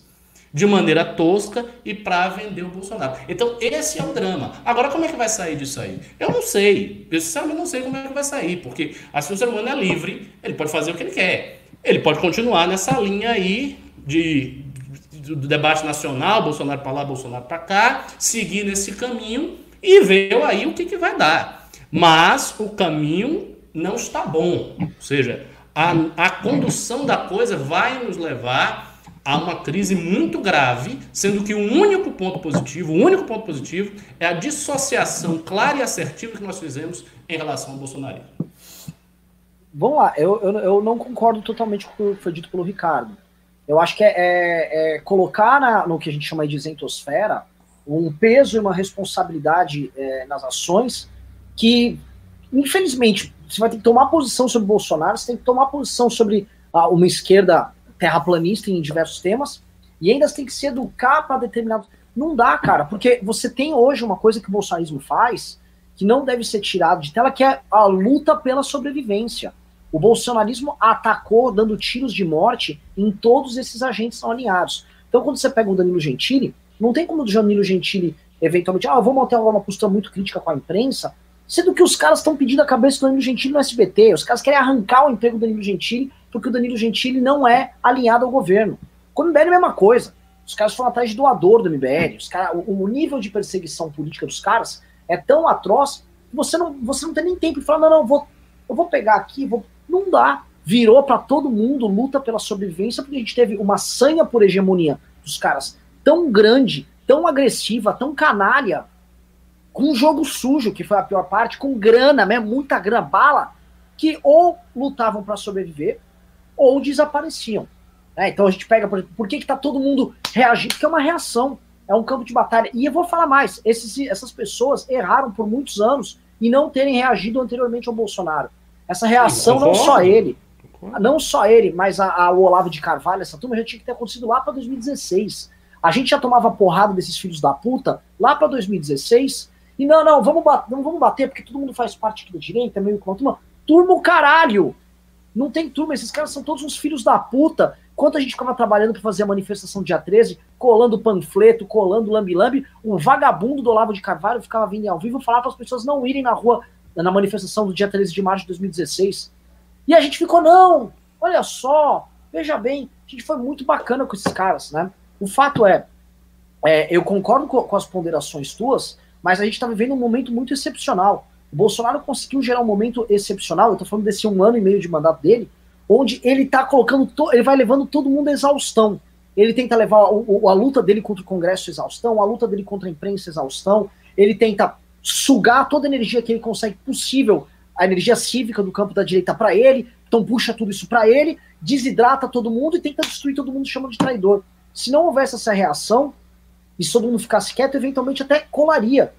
Que o problema foi, se ninguém no campo da direita tivesse apontado as contradições, isso o MBL fez, Felipe Moura Brasil fez, a Jovem Pan fez, de certa maneira, quando ainda era bem independente, o antagonista fez pra caralho, trabalhou muito bem, lavajatistas trabalharam bem, o Nando Moura depois foi um acréscimo é, essencial, Janaína Pascoal, se não houvesse essas pessoas gerando essa massa crítica aqui explicando as contradições, o bolsonarismo ia surfar que ele ia fazer o seguinte, todas as denúncias iam vir da parte da imprensa, iam ser mal feitas, que a imprensa não consegue apontar direito as contradições, porque para eles não, essas contradições nem existem, porque eles não acreditam nos valores. Quando a gente fala, oh, o Bolsonaro traiu a luta anticorrupção, eles vão falar, não, ele não traiu, que luta anticorrupção? Aquilo era um grande absurdo, que era, era uma operação Lava Jato que aconteceu a arrepio da lei. Bolsonaro só está sendo aqui um, um, um oportunista de ocasião. Para eles não dói a contradição quanto dói para um agente de direita. E eles tiveram que fazer. Então, assim, é um fardo muito grande que, que esses agentes estão tendo que carregar. A gente pega aqui no MBL, nós somos traidores da pátria, as pessoas de, deixaram de seguir a gente aos montes, doadores deixaram de vir aos montes. Por quê? Porque as pessoas pararam de ver valor no nosso trabalho e porque as pessoas ficaram confusas. E foi feita uma campanha gigantesca para destruir a gente. O Kim é perseguido por esses caras animalmente, o Holiday também. Foram já. Em 2018, foi aquela ridícula daquele gabinete daquele menino lá, o Douglas Garcia, Stepa Paiano foi lá tentar bater no Roder. O Roder vai lembrar, numa audiência de escola sem partido, umas tropas fascistoides ali daquela turma. Tiver, tentaram tirar a gente de uma manifestação no passado na barra da porrada. Precisou a turma nossa dar porrada mesmo naqueles viadinhos lá, senão ia dar merda. Então era isso. Né? Fernando Holliday. Olha, eu, eu, na verdade, eu, esses últimos dias, eu tenho ficado muito preocupado ah, com o futuro da direita, assim, sinceramente falando, ah, porque eu acho que o bolsonarismo, ele conseguiu algo que nenhum outro setor da direita conseguiu, nós do MBL não conseguimos, o pessoal do Novo, pessoal do Novo chegou nem perto disso, e foi a popularização uh, daquilo que a gente acredita, né? Uh, o bolsonarismo ele conseguiu chegar nas camadas mais pobres a ponto de eu ter ido para o interior da Bahia em 2018, ainda antes das eleições, uh, visitar minha família, e, e, lá antes, né, era basicamente todo mundo Lula, não, não, não havia alternativa e não existiam tucanos na, na, naquele lugar. Era simplesmente todo mundo petista, Bolsa Família, isso e aquilo, etc. Em 2018, pela primeira vez, surgiu a, a, uma alternativa. Quer dizer, eu via pessoas dizendo: não, não, ó, o, o, Lula usou a gente, usou a nossa pobreza aqui, enquanto estava enriquecendo e tudo mais. Quer dizer, pessoas simples tomando ciência uh, da gravidade, que foi o petismo. Só que a única alternativa possível que elas enxergavam era o Bolsonaro. Quer dizer, não, não, não tem esse negócio de ah, liberalismo, conservadorismo. Essas abstrações não foram absorvidas por esse público, mas foi absorvida a ideia de que havia uma figura pública uh, que tinha uma visão diferente, que que era contra o Lula e que queria que aquelas pessoas se tornassem independentes. A ponto de que só existe hoje, uh, uh, pelo menos ali na, na, naquele pedaço né, que eu conheço, duas alternativas, ou Lula ou Bolsonaro. Um do bem, outro do mal, e as pessoas ficam brigando em torno disso. A direita nunca tinha conseguido isso, nunca tinha é, conseguido chegar nessas pessoas, não encontrou uma linguagem para chegar nelas é, é, as alternativas liberais que surgiam ficavam muito longe disso, estavam comendo seus bifes suculentos e discutindo teorias a, a, liberais. E o bolsonarismo conseguiu. É, e o bolsonarismo conseguiu chegar nisso. E agora a, a gente está sendo obrigado a fazer diversas críticas ao Bolsonaro e tudo mais. Só que eu acho que o único resultado possível disso, na, nas camadas mais pobres, é um retorno ferrenho da esquerda. Eu não, eu não consigo enxergar outra potencial liderança nessa direita isentona aí que está surgindo, uh, com capacidade de, de, de, chegar nesse público. E com capacidade de chegar nesse público com as ideias corretas, com o discurso correto, conseguindo falar a mesma linguagem que eles, conseguindo ter a mesma amplitude, porque para isso você precisa ter um apoio significativo dos evangélicos, especialmente os neopentecostais, que hoje cada vez mais, principalmente na região norte, e agora está conseguindo uh, chegar mais fortemente no Nordeste, uh, está chegando com grande força nas, nas camadas C, e quem tem esse apoio hoje é o Bolsonaro. E essa direita isentostária, pelo contrário, ela fica concentrada numa elite, ou, ou, ou, numa classe média alta, digamos assim, ela fica concentrada nessa classe média alta, criticando o bolsonarismo, mas ela não consegue avançar para o público em massa. E por não conseguir avançar no público em massa, eu acredito que após o governo Jair Bolsonaro, nós viveremos tempos tenebrosos com a esquerda de volta ao poder. Eu quero entrar para os pimbas. Na, na, é, é, quer, deixa eu passar para o Ricardo e depois a gente vai entrar para os pimbas. Não, assim, e, e assim se, se, a esquerda voltar ao poder, ninguém, pelo amor de Deus, ninguém imagine que nós estaremos na, numa situação análoga ao que foi 2014 2015. Nós não vamos estar nessa situação. Por, pelo simples fato de que as pessoas elas não vão ter energia para se mobilizar do jeito que elas se mobilizaram, elas estão confusas, elas estão atrapalhadas. Então, assim, não vai, não vai ser uma coisa, ah, o PT voltou e daí a gente vai fazer a mesma. Não vai fazer, não vai fazer. O que vai haver assim, é uma dissolução. E assim, eu acho que a tomada de postura crítica que, que, a, que a direita teve que fazer em relação ao bolsonarismo, ela é absolutamente necessária e ainda se faz necessária. Só que aí é que está. Você não pode tomar uma postura dessas e simplesmente ficar preso nessa postura, dizendo, ah, mas o Bolsonaro nos ataca muito, ele ataca de maneira vil e ele é muito forte no ataque e tal. Sim, é, mas assim, o fato é o seguinte, você pode estar se defendendo, pode atacá-lo e depois, quando ele cair, o problema pode aumentar. Porque, veja, todo o mal que o bolsonarismo fez à direita e aos vários formadores de opinião e grupos não significou a sua dissolução. Eles não acabaram. Na época do dia 26 de maio, eu falei nos grupos do MBL todos. Eu disse: olha, isso aqui vai passar, a gente vai buscar um público próprio, né? as pessoas vão sair do canal e a gente vai continuar. Não é, não é, oh meu Deus, aconteceu coisa. Não aconteceu. O MBL saiu disso, voltou e hoje a gente está com uma live de 1.400 pessoas. Maior até do que antes. Né? Os outros formadores de opinião, a mesma coisa. Então, o bolsonarismo ele já se mostrou posso dizer, até um tigre de papel. Ele não é tão forte assim. Então, o problema não é o Bolsonaro, não é o Bolsonaro. O problema é o que vai acontecer depois. O depois, o day after, é que aí, aí que vai começar o verdadeiro problema. Qual é o verdadeiro problema? É você imaginar um governo de esquerda em que a gente não tem mais a massa para mobilizar e a gente vai ter que ficar assistindo o governo acontecer, comentando, tá? mas ele não vai ter a força de efetivamente sacudir o alicerce daquilo ali, como se teve na época de Dilma Rousseff. E eu não acredito que se a esquerda voltar ao poder, ela vai cometer os mesmos erros que ela cometeu com Dilma. Ela não vai fazer isso. As pessoas viram, a experiência está dada.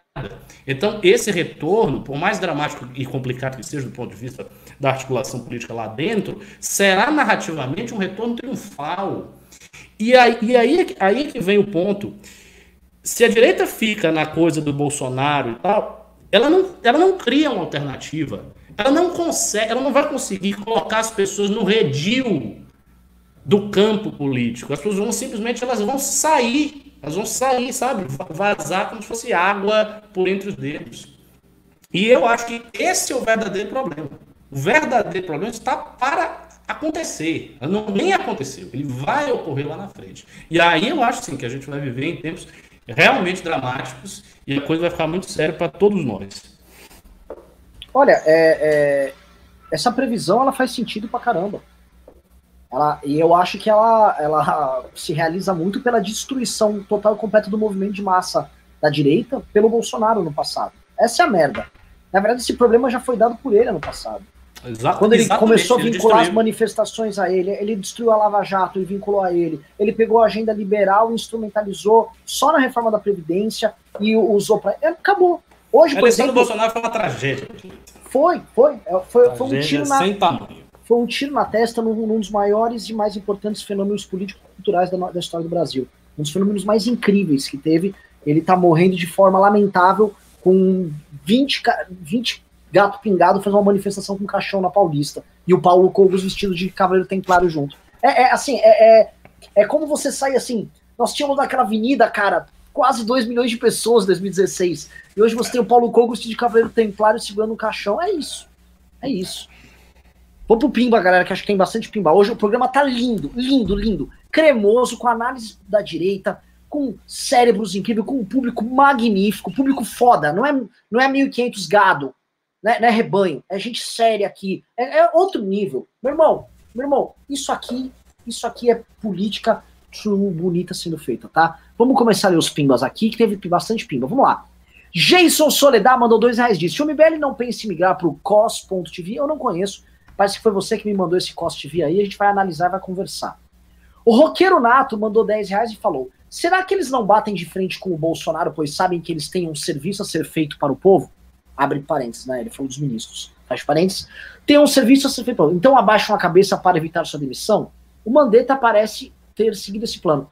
Querem comentar? Você não começa aqui. Então vamos começar. Então é o seguinte, eu acho que eu acho isso uma visão muito romântica das coisas, né? Tipo, olha, eu tenho uma grande missão aqui e eu vou executar essa minha missão a despeito disso que eu vou apanhar. Não é. Tá, a gente imaginava que o Guedes tinha isso, a gente tá vendo o Guedes muito mais mordido pela mosquinha azul do poder e pelos jogos que ele vai fazer de enfrentamento com os adversários do que a implementação de uma grande agenda que está muito longe do horizonte. O Mandetta nem o horizonte ele tinha. Né? Ele era um ministro do ministério que era tratado como nem segundo plano lá pelo parte do bolsonarismo. O Moro, ele tinha o que? Uma agenda de segurança pública, a Lava Jato foi jogada no lixo, o PGR é contra tudo aquilo que ele defende. São todos políticos, tá? Não tire da cabeça que eles também têm perspectivas políticas à frente. Alguém tem algo a colocar? Perfeito. Jeft Salu mandou 5 reais. Sabe que é o nosso Jeft? De São José? O que aconteceu com a Jovem Pan? Não dá mais para assistir, só tem exaltação ao mito. O que, que, será que aconteceu? Também. Copitada. Não, não, não, era. Pelo amor de Deus, a Jovem Pan era do Vila lá, ó, a, a Jovem Pan com o Vila xingando o Bolsonaro todo dia. Eu não entendi, sinceramente, o que, que aconteceu. Foi um negócio assim, de dia pra noite. O que, é isso? É. Não dá pra assistir. Não dá. Assim, a Jovem Pan eu não consigo ligar ela, porque assim, é, é só exaltação do absurdo. É, eu não sei o que aconteceu. Eu gosto dos caras. Conheço o Tinha, gosto, gosto da, da Paulinha, do Pânico. Só que assim, eles não estão reparando. Eu acho que assim, quando você entra na bolha do Bolsonaro, você começa a ficar viciado nos likes que você tem. E, e é tipo uma droga, você fica preso naquilo. Pelo ah. amor de Deus, o Augusto Nunes era um dos melhores jornalistas desse país. Lembro dos tempos de Veja, inclusive, que eu admirava muito o Augusto Nunes. Ah, hoje em dia eu nem reconheço mais. Tinha um texto bom. Bom, vamos lá. Leandro Keller mandou 10 reais e falou: assisti a entrevista do Beltrão o Arthur e ela demonstrou uma impressão que eu tinha de que era recente a hipótese da cloroquina funcionar só em fase ambulatorial. Por que os pesquisadores ignoram? Alguém quer comentar sobre isso? Isso é um tema muito do Ravena, cara. Normalmente tentando uma área não que eu não. É. Gente, assim, eu, eu, vou, eu, vou, eu não vou entrar num aspecto é, medicinal aqui, ou de pesquisa, que não é minha praia, e eu estaria terraplanando aqui. Eu vou entrar no aspecto meramente político. Você tem pesquisadores no mundo inteiro, dos estudos de pesquisa mais foda, todo mundo louco para ganhar um prêmio Nobel, todo mundo louco para ter a, a, descoberta da vida, todo mundo louco para criar o protocolo que vai ser usado em todos os países e se tornar famoso, ganhar dinheiro, reconhecimento acadêmico, virar professor de cátedra, tal. Todo mundo, o mundo inteiro. E esses caras, nessa competição louca, você está tendo universidades, centros de pesquisa em todos os quatro cantos do mundo, estão tirando experiências agora, estão trabalhando nisso agora. Não seria uma, vamos dizer assim, olha, eles estão comendo bola aqui por alguma razão. Vamos aguardar a galera vir, Tá? É, vamos confiar, porque se nós não confiarmos nem nisso, cara, você não vai poder confiar no Tilenol que você toma, no paracetamol que você toma. Eu vou poder falar que é uma pílula chinesa, o Tilenol, para me tornar, sei lá, gay, sabe? É, aí, cara, a gente abre uma perspectiva para qualquer coisa. Isso, só, só, acrescentando, isto da, da hidroxicloroquina é um exemplo do que eu falei na, na minha, na, no discurso quase que eu fiz sobre a direita. Essa tendência que a direita tem de buscar uma opção fora do mainstream, em si é uma coisa boa. Porque permite ela enxergar uma coisa que está de fora. Ou seja, ah, os caras não divulgam X, então eu vou lá e eu pesquiso isso, tem uma coisa diferente e tal. Só que é utilizado de uma maneira ridícula, né? Aí descredibiliza esse modo de raciocinar. Compreende? Não sei, não sei se eu, se eu Sim, claro. Acho que é. Tipo, o modo de raciocinar fora da caixinha, fora do mainstream, se torna uma coisa ridícula, porque você está falando de um negócio que obviamente é ridículo. É, claro, é claro que se, se tivesse uma, que, se houvesse uma solução patente, que todo mundo soubesse, todo mundo estava divulgando essa solução. Em dois minutos a pessoa percebe isso. Mas como ela já, como a pessoa está habituada a raciocinar sempre assim, olha, se tem um consenso, então o consenso é falso. É essa a premissa. Há um consenso, é falso. Então vamos buscar alternativas o direitista raciocina desse jeito. Isso pode ser uma coisa maravilhosa, mas pode ser uma coisa ridícula. Sim.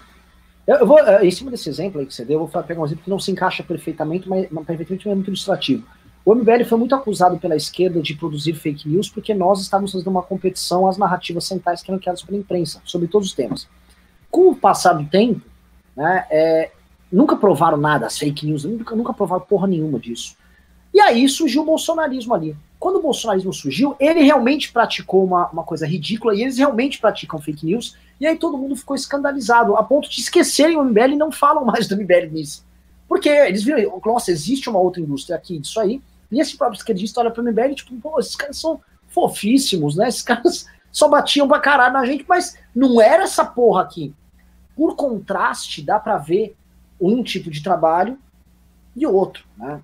Você vai ter oposição, por exemplo, da esquerda em ambos. Só que um descredibiliza geral e o outro não. Essa é a questão. Uh, Leandro Coller mandou dois reais e falou: Meus parabéns, Ricardão. Valeu. Olha, temos um Carlos Xoxo, Elia Fischling, grande Elia, doutor Elia, mandou, se tornou membro do canal. CT Pop mandou 10 reais, não falou nada. Frice Somorum mandou 5 e falou: Gosto muito do Cabum e do Holiday mas para mim os melhores analistas do MBL ainda são o Renan e o Pavinato. KKKKK, parabéns, Cabum. O cara dá parabéns pro Cabum e fala Cabum é pior que eu e o Pavinato, que merda. É, acontece, né?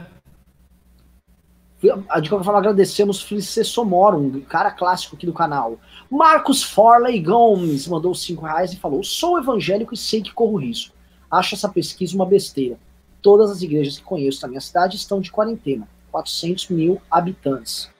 Olha só, é, a, a, inclusive as igrejas que protestaram é, contra a quarentena estão tendo que fazer quarentena porque elas estariam incorrendo em crime hoje, tá? É o trabalho dos governadores isso. Então todos estão. Você tem, você vai encontrar é, inúmeras uh, exceções à regra, mas a regra no bolsonarismo é que o discurso é contrário. E isso foi o discurso foi vocalizado pelos principais pastores das principais denominações pentecostais, neopentecostais no caso. Isso, pô, no, só procurar o Silas Malafaia, só procurar o cara do chapéu, só procurar o R. Soares, o Edir Macedo. Só que eu tô falando de quatro aqui que são gigantescos. Frice Somoram, cinco reais. Como evangélico da igreja histórica e séria, esses números do Holliday são uma grande vergonha para mim. Esses pastores se verão com Deus. Com certeza. Pois é. Só Cara, eu registrar, sempre.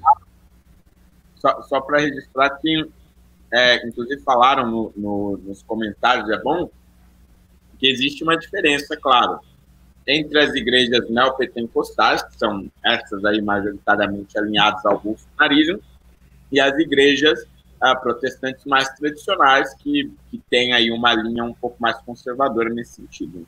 Eu, a igreja que talvez tenha o comportamento social mais conservador de todos, a denominação, é a Congregação Cristã do Brasil, que meu avô fez parte e tal, é, sempre comento. A congregação cancelou todos os cultos logo no começo.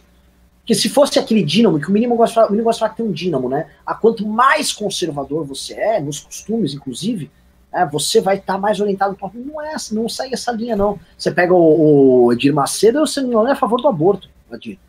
Sim, é, né? Vamos lá. É, CT Pop mandou. Por que não estão. Mandou 10 reais e falou: por que não estão falando nada da diferença de mortos de países que utilizam a vacina BCG dos que não utilizam, como Estados Unidos, Itália e Espanha? Eu, não, eu, eu vi o pessoal comentando da vacina como solução. Eu não sabia disso. Só que está saindo tanto estudo. Hoje saiu um estudo bem interessante sobre tipos sanguíneos e sobre o, o coronavírus enquanto uma doença é, que afeta o seu sangue, que afeta as hemácias, o transporte de oxigênio, e não a doença que afeta o pulmão. Tem muita coisa quente saindo aí, cara. É, eu, eu, sei que hoje eu gravei um vídeo, inclusive deve ir para o MBL amanhã, sobre as pesquisas que vão começar com testes em humanos em relação às vacinas. Né? Tem uma lá na China, que vai começar com 500 voluntários, inclusive da cidade de Wuhan, e outras duas desenvolvidas nos Estados Unidos, mas assim, todas as previsões de, de conclusão dos estudos relacionados à vacina especificamente, né, não ao tratamento do, do, do vírus, mas a vacina é de conclusões do estudo é, de novembro para frente, ou seja, é, certamente não é um negócio de efeito imediato. Vamos lá. Uh, próximo pimba aqui é do Uh, o Francisco Mourão, eu acho que o fato de ainda não estar preso já faz de Bolsonaro um grande vencedor. Em qualquer país sério, ele já estaria atrás das grades. Olha, é, não iria nesse, nesse extremo aí, mas assim, em qualquer país sério, em qualquer grande democracia, a, a permanência de Jair estaria sendo questionada. Fosse ele primeiro-ministro, ele já teria caído, tá? Tranquilamente.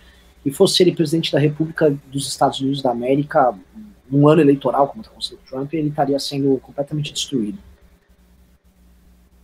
É que é tudo muito, muito. A gente tinha que entrar aqui, cara. Nenhum presidente de um país sério, por exemplo, estaria participando de uma manifestação pedindo fechamento do Congresso e, e tirando foto com faixa pedindo fim dos direitos civis das pessoas. Aquilo seria visto como tão escandaloso que acho que ele cairia só com aquilo.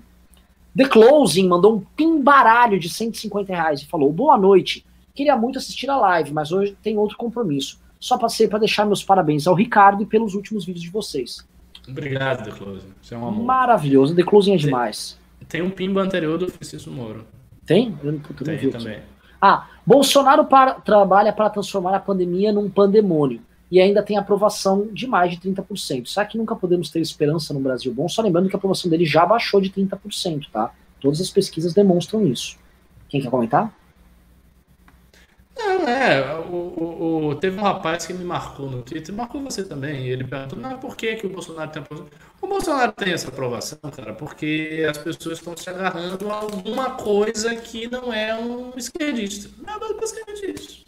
Basicamente isso. Então as pessoas se agarram ao cara no desespero e, ah, se não tem cão, caça com gato, se não vai tu, vai tu mesmo. É isso.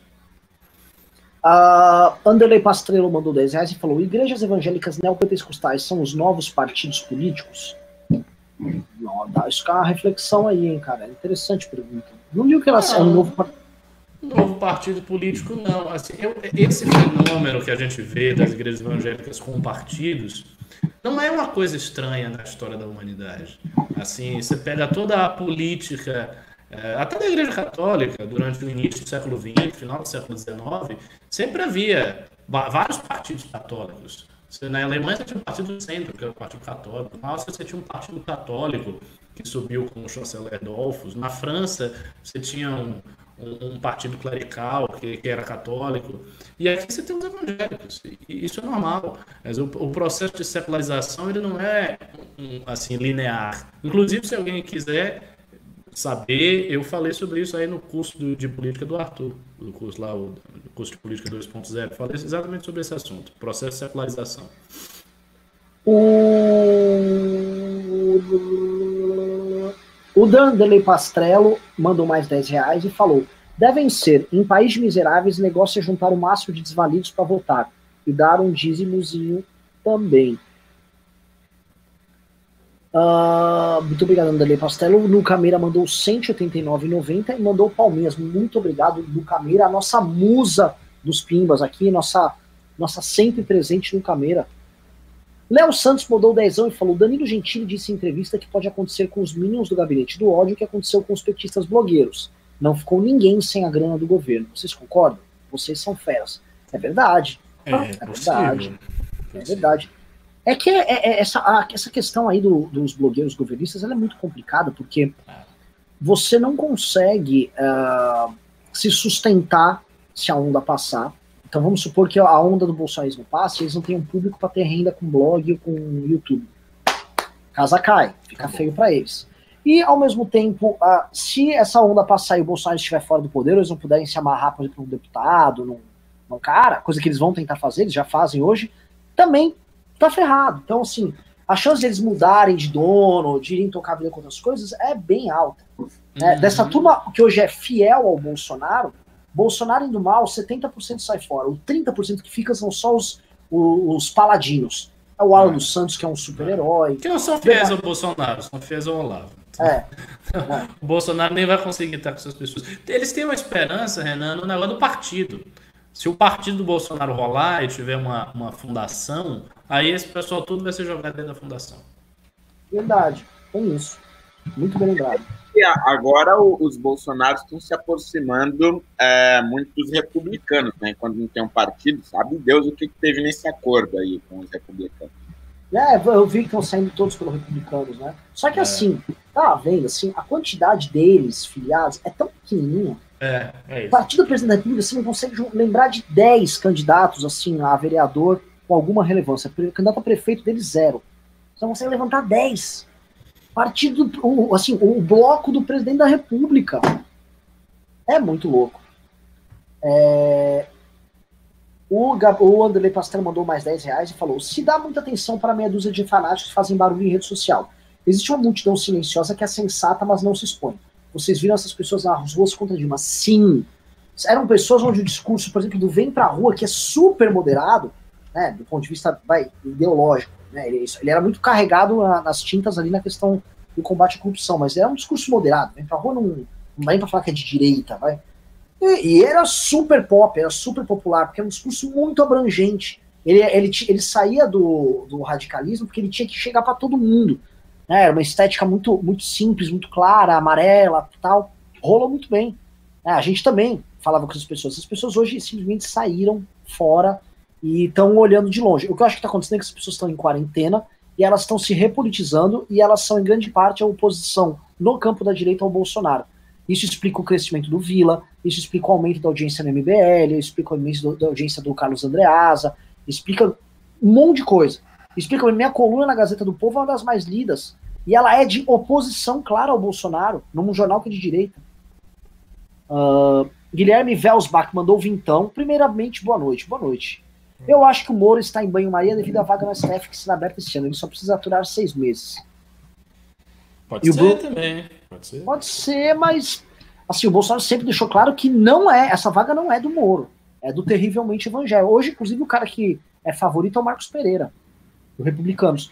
Que eu acho que pode ser uma das questões que, que, que ajudam a, a, a ilustrar bastante essa aproximação que o Holiday falou. Marisa Riga, outra musa do MBL, heroína do MBL, mandou 3.060 ienes japoneses e falou: parabéns, professor Ricardo. Parabéns, obrigado. Bruno Seneghini mandou dois reais também, muito obrigado. Érico Vieira Pérez mandou cincão e falou: se a direita não entrar agora na guerra nativa contra Bolsonaro, seremos reféns como a esquerda é do Lula. A solução é proatividade e não reação. Gostei da resposta no final da pergunta no sentido que ela, ela pega muito o que eu falo e que o Ricardo falou aqui. É, é eu. É, não, vou matar raciocínio, já você. É, nós temos que mostrar que a linha divisória é gigante e não dá para ter meias palavras com o bolsonarismo. Mesmo. Não dá para ser mais ou minion. Ao mesmo tempo, a gente tem que apontar um caminho. Se nós não apontarmos um caminho, nós vamos desaparecer no processo. E apontar um caminho é ter alternativas, defender agendas que sejam populares e cativar isso, independente da existência do Bolsonaro. É, exato. E assim, a, a direita já entrou nisso. Eu, eu acho assim que hoje há uma diferença muito, muito, muito grande em relação a como era o comportamento da direita há, sei lá, um ano e meio atrás, dois anos atrás. Era muito diferente, muito diferente. Então, assim, essa coisa, porque realmente lá atrás havia a necessidade de. Não, não, é preciso demarcar, é preciso dar todos os gestos para demarcar, porque hoje essa necessidade já é bem menor, porque já está demarcado, já é claro qualquer pessoa que acompanhe um Felipe Moura Brasil, um André Asa, MBL, Louvan, já está clara a demarcação. A demarcação está dada. O que não está dado é o trabalho de criar uma alternativa. Isso não está dado. E aí Sim. a alternativa, veja, a alternativa não é simplesmente um projeto político, não, é, é, é mais do que isso. É você explorar os mesmos caminhos de sempre da direita, inclusive dos olavetes, dos bolsonaristas, só que de um jeito diferente. Esse é o ponto, é explorar, é explorar a mesma coisa, não é explorar outra coisa. Tem uma, uma infinidade de filões que esses caras falam que a direita não quer falar porque eles caíram em descrédito, mas eles não caíram em descrédito intrinsecamente, eles caíram em descrédito porque são estas pessoas que estão fazendo.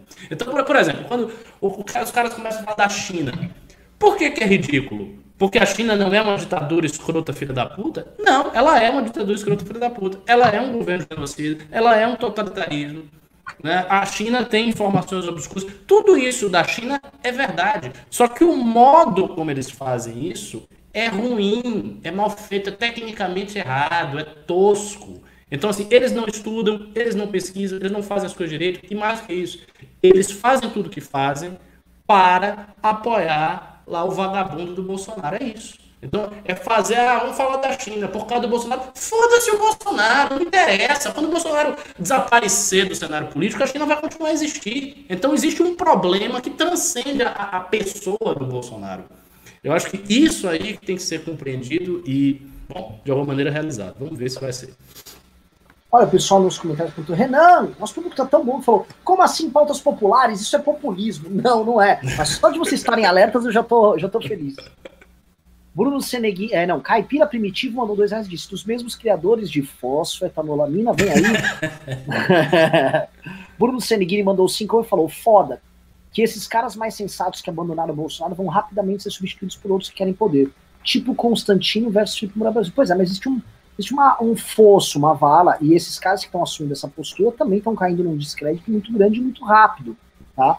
Não dá para falar, ainda que o Constantino esteja ganhando seguidores, não dá para falar que ele está mantendo a respeitabilidade que ele tinha anteriormente. Na verdade, ele está perdendo. E muitos outros que já não tinham respeitabilidade estão indo para um buraco enorme. Só aquele nicho vai estar tá com eles. E aí eles têm que olhar, puxar relatório e, e olhar e falar o seguinte: este nicho aqui que só diminui e só se radicaliza é onde eu quero ficar, eventualmente o cara já está nichado e fala, eu vou ficar aqui para a vida. Outros não. O, o Constantino claramente se limitou, o horizonte dele não adianta ele querer vir depois passar pano. Não, velho, eu era crítico. Se fudeu. Frice Somoro mandou Sicom e falou: Acho a última análise do Ricardo infeliz. Ela desestimula a luta pela sobrevivência da própria direita. Parece o Bolsonaro falando sobre a economia. Pô, aí você ofende também, né? Comparar com o Bolsonaro falando sobre a economia. Olha, não, mas a minha intenção não é desestimular a luta pela sobrevivência da direita. O que eu estou dizendo é que a luta pela sobrevivência da direita não é necessariamente equivalente à luta para demarcar uma distinção com o bolsonarismo. Não, não é equivalente, não é a mesma coisa, é muito diferente. Por quê? Porque eu acho que o bolsonarismo, com todos os seus males, com tudo que fez, com todos os seus ataques, não vai matar a direita. A direita não será derrotada pelo Bolsonaro. Não vai ser. Não é o Bolsonaro. O Bolsonaro não vai derrubar o MBL. Isso não vai acontecer. Pode chegar aqui um milhão de gados aqui no chat. Pode ter todo uma. Não, o MBL não vai cair por causa disso. Mas, se a direita como um todo cai, ou seja, se a mobilização vai lá para baixo, se as pessoas começam a ficar confusas e tal, não vê isso, isto, isso realmente pode afetar a direita mesmo. E aí as pessoas que hoje estão sendo eleitas podem não ser eleitas, né? Os movimentos que estão sobrevivendo podem não sobreviver e a gente pode estar tá voltando mesmo a, ao tempo anterior. Antes dessa onda, toda onda passar e pode tudo se dissolver e aí voltar a ficar meia dúzia de gato pintado, como era na minha época que eu comecei a compor isso aí. Vamos lá, uh, próximo aqui é o, o nosso grande Carlos Schutter, que é também colega de MBL News, mandou 2 dólares, isso dá mais ou menos uns 2 mil reais, e falou: concordo com o retorno da esquerda, vide Argentina. Acho que ele meteu uma, uma ironia aí. Não, ele eu acho que ele concorda com a análise de que. que ah, sim, a, sim, sim, sim. o caso da Argentina. E olha que assim, o Macri não é ridículo como o Bolsonaro. O Macri falhou. Mas o Bolsonaro, ele tem aspectos grotescos. Então você imagine o, o abacaxi que a gente tem na mão. Danilo da Silva Morim mandou 10 e falou: sem o cenário de 2018 que potencializou a campanha de Bolsonaro, vocês veem algum nome forte na direita surgindo ou consideram o novo como a melhor opção para os liberais? O novo, o novo morreu nesse processo. Tá? Era para nós estarmos falando muito do Partido Novo, porque em tese o novo era, era a alternativa racional, tal, e não é. O novo, um, ele se absteve de tomar uma postura com o um mínimo de virilidade para enfrentar o bolsonarismo. E é, ele conseguiu ficar num limbo, onde ele é linha auxiliar do Bolsonaro na Câmara, mas ele é ele sobe todas as patadas, porque esses caras mesmos já foram colonizados inteiramente pelo Bolsonaro. Tenho amigos no Partido Novo, tenho oportunidade de ver grupos de WhatsApp do Partido Novo, e é um nojo os grupos de WhatsApp, porque só tem bolsominion naquela merda. É um monte de velho rico, que hoje o velho rico ele não quer ouvir o que uma pessoa responsável tem a dizer. Ele é bolsominion e ele influencia a tomada de decisão interna do partido. Esses caras, inclusive, estão sabotando internamente inúmeras ações do partido. E como o Novo nunca teve o brilho do MBL, e o Novo nunca teve a força MBL interna e falar: Bolsominion, vai embora, seu bosta, show daqui. E aí, hashtag vai, MBL. O Novo não fez isso? Ó. Outra coisa que o Novo não fez foi dialogar com outros setores do campo da direita. Sempre foi muito exclusivista. E aí ele tá pagando por isolamento. Ou o Novo acha que alguém vai querer estar tá com ele com ele quando ele tiver o candidato a presidente da República. Só se houver uma coalizão muito bacana, tal, que pessoas terão, eventualmente, mas o novo não está pintando como isso aí. Como ele é desagregador, né, o caminho para chegar até essa dúvida, ele vai ser muito tortuoso, porque vai ser um caminho solitário. O Novo é um partido que, quando a Helena Pascoal concorreu para ser presidente da Lesp em São Paulo, e ela estava amealhando votos e tal, e falou: opa, não, Novo vai ter um candidato dele sabendo que era absolutamente inútil. Então o Novo não topa participar de projetos alheios, e é sempre ele, é sempre o cabeça de chapa. Vai se fuder nessa história. De novo, vai se fuder. Era para ser a casa de todos nós, era para nós firmarmos uma alternativa lá. Já não é, já não é. E estão passando vergonha. O novo virou linha auxiliar do governo federal, sim. Tá pagando mico, sim. E esse é o caminho de quem. Como é que é aquela frase do Churchill? Eles podiam escolher entre a infâmia e a guerra. E aí eles escolheram a infâmia e tiveram a guerra. É isso. Né? É... Camincheiro Misto mandou 5 muito obrigado. Não, Caminheiro Xisto mandou 5 reais. Luiz Felipe Aquino mandou é, 10 libras esterlinas, o que deve dar pelo menos umas 50 mil reais. E falou: Como vocês acham que vão ficar as coisas entre Estados Unidos e China? Posso ser muito burro. Você não é, você tem libras esterlinas. Os Estados Unidos consomem mais que a China, que é mais populosa, e a pandemia parou tudo lá. Vixe, cara, eu até fiz um vídeo de previsões sobre isso, mas como ele comprou o programa com os Libras Interinos, por favor, comentem aí. Não, assim, eu, eu não estou estudando esse assunto tão de perto, mas eu acho que tá pintando uma nova Guerra Fria. Tá pintando uma nova Guerra Fria. Eu também acho. Eu, eu vou falar só. Eu acho. Eu acho. É, porque, assim, claramente a polarização mundial é entre Estados Unidos e China. O Trump não quer abrir para a China. Essa epidemia, todo mundo está vendo a dependência econômica, industrial da China. Foi lá que a coisa começou, as informações são obscuras, ninguém sabe de onde é que veio o vírus, se foi no mercado molhado, se não foi, se foi no laboratório militar, tem mil hipóteses. Então eu acho que a tensão vai aumentar, o calor vai aumentar. Fernandão? Mas isso depende diretamente de uma reeleição do, do Trump, né? Quer dizer, considerando que o Biden não vai ganhar agora as eleições, porque Difícil. os democratas vão continuar nessa loucura. Mas você acha que o Biden ganha? Não, não, não acho, mas eu, eu digo, a, a, a, continuidade da guerra é dependente é. da reeleição do Trump. É. Olha, o Donald Trump, ele estava numa política que ele entrou, ele está falando desde 2015, que era America First, trazer as indústrias de volta para os Estados Unidos, foi tema de campanha e é um tema eleitoral para o Trump fortíssimo. Se o Trump virar para esses estados aí do, do, dos grandes, região dos Grandes Lagos, que tem ali, Michigan, etc., que é o Swinger States, que é quem decide a eleição, ele virar falar: vou trazer todos da China, vou tudo voltar para os Estados Unidos da América, vai ser lindo, empregos para vocês. Está reeleito, e é o seguinte: o mundo vai apontar nessa direção, o Japão já está apontando, ele vai fazer isso e ele vai fazer mais. Tá? Tem um monte de matéria já sobre isso. Ele já avisou pro, pro Lopes Obrador, um comunista mexicano. Ele já avisou: meu amigo, meu parceiro, vou colocar indústrias de China lá e não vai vir mais mexicano pra cá. Fala, vou botar umas indústrias lá para fornecer para América e você paga o muro, tá bom? é isso. É, não, o melhor acho... é que o Trump fala português com sotaque, né? Isso aqui é muito legal. eu vou no muro, eu sou americano, mas eu falo português. é, vamos lá. Uh, Bruno Seneghini mandou cincão e falou: o governo percebeu que terça livre fala apenas para uma bolha e sentir necessidade de ampliar o leque para TV e rádio. Cara, é, isso a gente comentou aqui. O governo, ano passado, ele achava que iria fazer grande revolução pelas redes sociais. Tá? É, do meio para o fim do ano, como eles perceberam que o jogo foi virando as redes sociais, tá? mesmo no Twitter, que é um lugar que eles investiram muito, ele acentuou o trabalho dele junto a redes de televisão e rádio, sim, muito. Na verdade, há um investimento bem grande nessa linha, e também com evangélicos.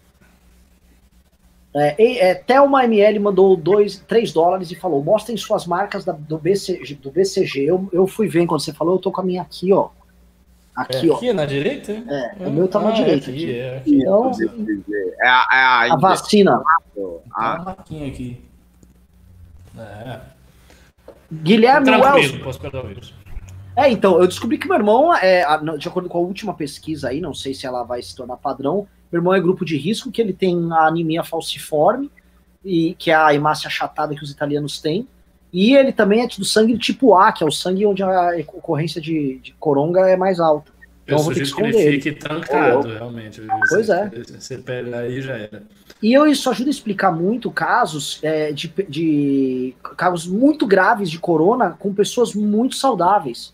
Tem caras que são jovens, muito saudáveis, corona pega e mas como? Ele não tem nenhum problema pulmonar. Guilherme Welsbach mandou, Welsbach mandou 10 reais e falou: O que mais vejo são traders que nunca doaram sangue na vida atacando o Ministério da Saúde, fazendo análises malucas, conspiracionistas, raivosas sobre Mandetta. Piores que os Olavetes. É, a chegada dos traders ao universo político, é, reforçando a uma linha, tipo assim, a um grosseirismo liberal, né? A um liberalismo grosseirão é muito engraçado. Até porque eles também são muito engraçados. Eles estão comemorando, são liberais que comemoram a intervenção dos governos gerando liquidez no mercado, que aí sobe a bolsa e eles ganham dinheiro, né? Então é um tipo muito particular, né? Enfim, é coisas que. E não só no Brasil, então, mas coisas que a gente vê aqui. Guilherme Velsbach mandou mais 20 reais. Muito obrigado, Guilherme. Esses traders, caso a bolsa fosse os 250 mil pontos amanhã, estariam preocupados com saúde? Óbvio que não.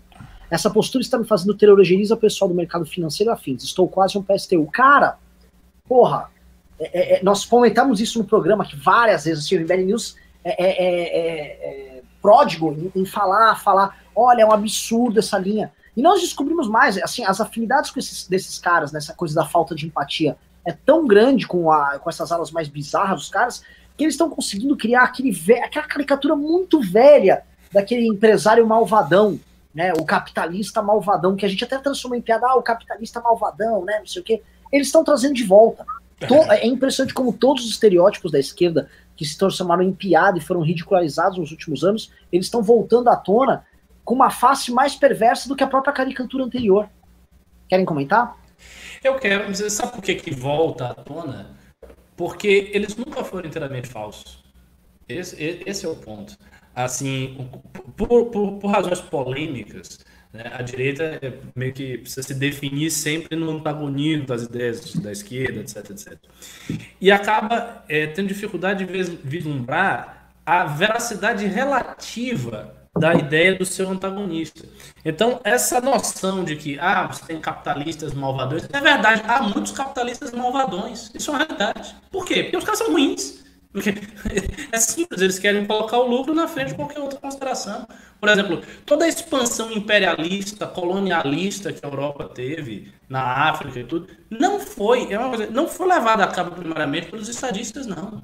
Os estadistas nacionais, muitos deles eram contra isso foram capitalistas que forçaram é, que isso acontecesse com a sua influência e tal, convenceram e fizeram a coisa funcionar. Isso é uma crítica que aparece, por exemplo, em Lenin, quando ele fala da, do imperialismo, né, a fase tardia do capitalismo. E é verdade. A Hannah Arendt fala a mesma coisa, ela vai contar exatamente essa história na, nas origens do totalitarismo. E ela é uma pensadora liberal.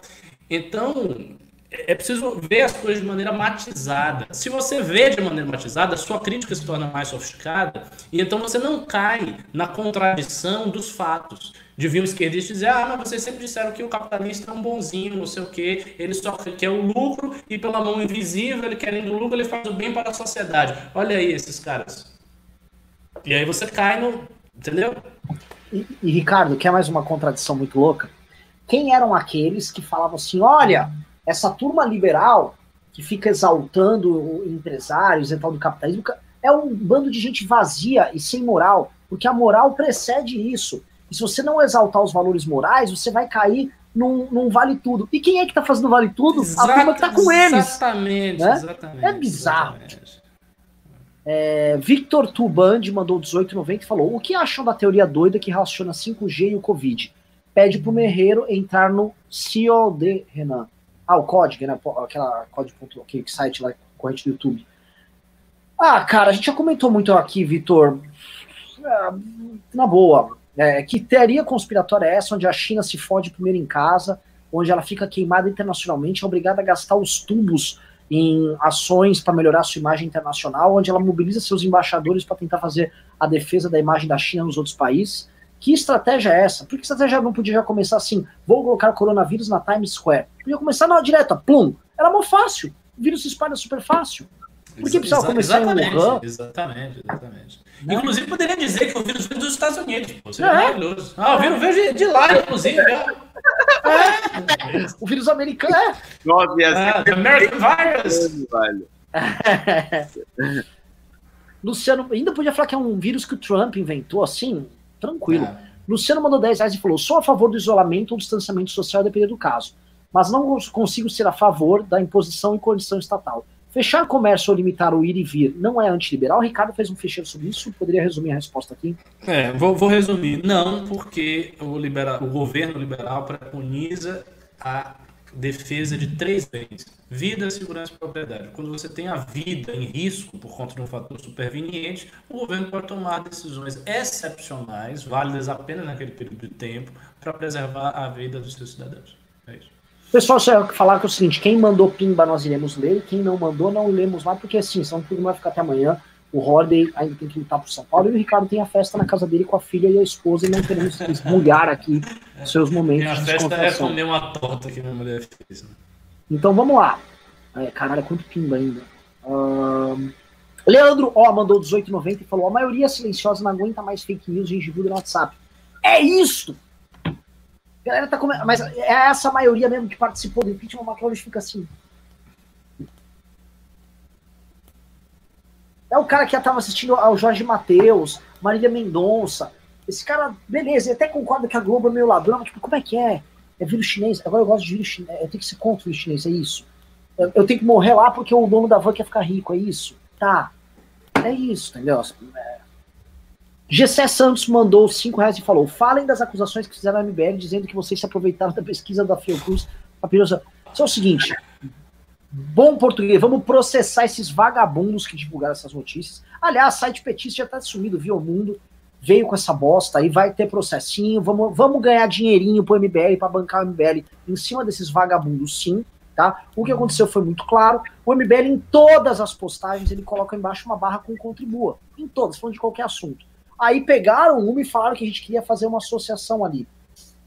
E isso também dá, assim, a segunda vez que a gente divulga pesquisadores e institutos de pesquisa no Brasil, e eles vêm lá e vêm a barrinha MBL, e não, e não e ficam putos e saem enchendo o saco. Isso aí é o seguinte, é, é pedir para tipo, porque pra gente também, se quiser ter like, adotar um comportamento anti-ciência, né, aqui no Brasil, ah, vai tomar no cu, esses caras estão fumando maconha nesse instituto de pesquisa, bando de vagabundo, era a coisa mais fácil. Mas ser o bando de maconheiros, vocês custam milhões, tá? Custam zilhões, não redem piroca nenhuma, aí a gente quer ser bacana, já ficou enchendo o saco, vão também tomar no cu. E trata logo de achar um tratamento, seu bando de vagabundo. Ah, não é? Saco. Muito bom. Vamos lá. Leandro, e vamos tomar processo, só para ficar claro. Leandro O mandou 790 e falou: juntem-se, MBL, antagonista, Nando Moro e os outros. Isso é uma iniciativa que eu quero trabalhar, tá? Eu quero, inclusive, eu quero formalmente mandar um convite para o Nando Moro para participar de uma live, por exemplo, com o Holiday, com o Kim, Tal. Vamos fazer um. Vamos começar a abrir horizontes. Felipe Moura Brasil, que vem fazendo um importantíssimo trabalho também. Acho que a gente tem que conversar e acho que a gente tem que convergir em agendas propositivas, reais, que dê esse horizonte que a direita precisa realmente. 8,52, man... não, 10 reais mandou Aécio Alves Rodrigues. A única ameaça à direita seria a União Centrão mais esquerda. O Dória já deu indícios disso, que seria praticamente a volta da esquerda tradicional. Quem seria a figura de direita sensata para esse momento? Alguém quer comentar? Olha, eu, eu acho que essa figura ainda não existe, viu? Eu também acho, não existe. Também acho. Assim, uma figura de projeção nacional que consiga fazer frente a isso e tal, de direita, visto como direita autêntico, né, que não seja um oportunista, que não, não tem. Pode, pode ter, ainda tem tempo, né? Assim, a gente está falando de dois anos ainda pela frente, então tem tempo. Vamos lá, próximo pimba aqui. É, Gabriel Pereira mandou dois reais, muito obrigado. Leandro Keller mandou um vintão e falou: Estou há várias edições do News falando de um provável esforço global de cientistas testando a cloroquina errado de propósito. Vocês não têm acreditado isso só porque é Bolsonaro que está defendendo. A hashtag foda-se Bolsonaro. Ah, mano, aí, cara, aí fica foda. Aí... Não, mas olha só, eu, eu, eu, eu vou lhe, lhe falar, eu, eu, assim, eu fico feliz que você tenha essa posição e que mesmo que eu não concorde com ela, você tem essa posição porque você chegou a ela e não porque você está puxando o saco do Bolsonaro. Então, assim, eu acho que você está errado, porque o que eu vi da cloroquina é o seguinte: não existe conclusividade. São vários testes, várias pesquisas com conclusões diferentes, chegando a parâmetros diferentes. E isso é normal na ciência. Essa divergência é normal. Mas eu fico feliz que você tenha essa posição, fazendo a distinção e dizendo: não, não tem nada a ver com o Bolsonaro. Pronto. Sim. É, é, chamando aqui. Vamos lá. Calma, calma, cadê? Me perdi aqui. Beleza, voltando. Leo, Léo Santos mandou 5 e falou: Janina Pascoal tem chance de ser uma nova liderança na direita? Ou buscar uma nova liderança para a direita é algo tópico? Ela não é uma nova, ela é uma liderança na direita. Agora, se a pergunta é, é uma presidenciável, eu acho que ela tem que construir um caminho presidenciável. Tá? É, acho que por conta do. É, perder um pouco o momento, ela teria sido, se ela tivesse agarrado uma candidatura em 2017, por exemplo, presidente, ela teria roubado o espaço do Bolsonaro. Haveria chances bem grandes e reais ela conseguir isso. Agora, enfim, ela é uma liderança, assim como outros. Talvez ela seja da, da liderança política mais pronunciada dos isentões. Ela, ela é, é. Enfim, que alguém comentar alguma coisa? O Horde, o Horde acha ela uma fofa, ela acha o Horde um fofo, isso eu sei. Ah, isso é verdade. Rafael Milas de Oliveira, do MBL lá do Mato Grosso, mandou vintão, muito obrigado, falou, com certeza um lista e bolsonarista tomaria uma cerveja no bar e descobririam muito em comum. Talvez alguém do novo chegasse à mesa. Pessoalmente, as pessoas são muito mais parecidas na sua constituição psicológica, social, etc., do que elas pensam. Elas não são tão diferentes assim. As diferenças políticas ficam numa camada meio epidérmica da consciência. É... Leandro Keller mandou 5 reais e falou: remédio velho não dá Nobel, não dá dinheiro para pesquisador. O Nobel iria para a chapa Bolsa Trump. Para, cara. Não, não, não, não. Cara, assim, as pessoas. Não é que eles iam descobrir que a cloroquina que é um remédio velho. A pessoa ia, ia, eles iam criar primeiro uma descoberta científica da cloroquina atuar no tratamento é. de, um, de um vírus novo que está assolando tá o mundo. matando, que tá tipo, trancando de, o mundo inteiro. Por que, que cientista não queria ser, é. ser responsável por isso? disso ia derivar, derivar uma terapia. Né, que ia utilizar a cloroquina nessa terapia, que ia curar essa terapia, onde a cloroquina eventualmente poderia ser parte dela. É, não é assim, não. Fora o reconhecimento público no mundo inteiro. Fora assim, ah, o prestígio, meu Deus do céu, o meu protocolo está sendo usado pelos maiores países do mundo para salvar milhares e milhares de vidas, cara. Isso conta muito. Uh, Lucas Áustria mandou dois reais disse: Como está o Fofito? O Fofito melhorou, até vamos chamar ele para um MBL News essa semana. Flávio Almeida mandou 200, caralho, 200 reais. Oh, e falou: Uma ajuda pro movimento. Gente, o que Valeu. vocês acham do professor Vila? O cara é muito surtado, morro de rir. O Horden gosta do professor Vila. Não, ó, posso falar antes que vocês comecem a meter o pau nele? Eu não acho não. que eu acho o Vila fantástico. Inclusive, é, eu acho que ele fez assim um trabalho muito bom como historiador mesmo naquele livro que ele escreveu sobre o Fernando Governo Collor, é, sobre o governo Fernando Collor. É, acho que é um grande historiador e acho que o Vila, inclusive, ele é subaproveitado na imprensa brasileira. Perfeito. Agora ninguém mete o pau no Vila porque ele está sempre metendo pau em todo mundo, então não sobra tempo. Mas fora isso, eu, eu concordo. Eu acho não, que é um bom historiador. Deixa o Vila ganhar um pouco mais de desgaste que o Vila vai acabar com o Vila. Você vai ver.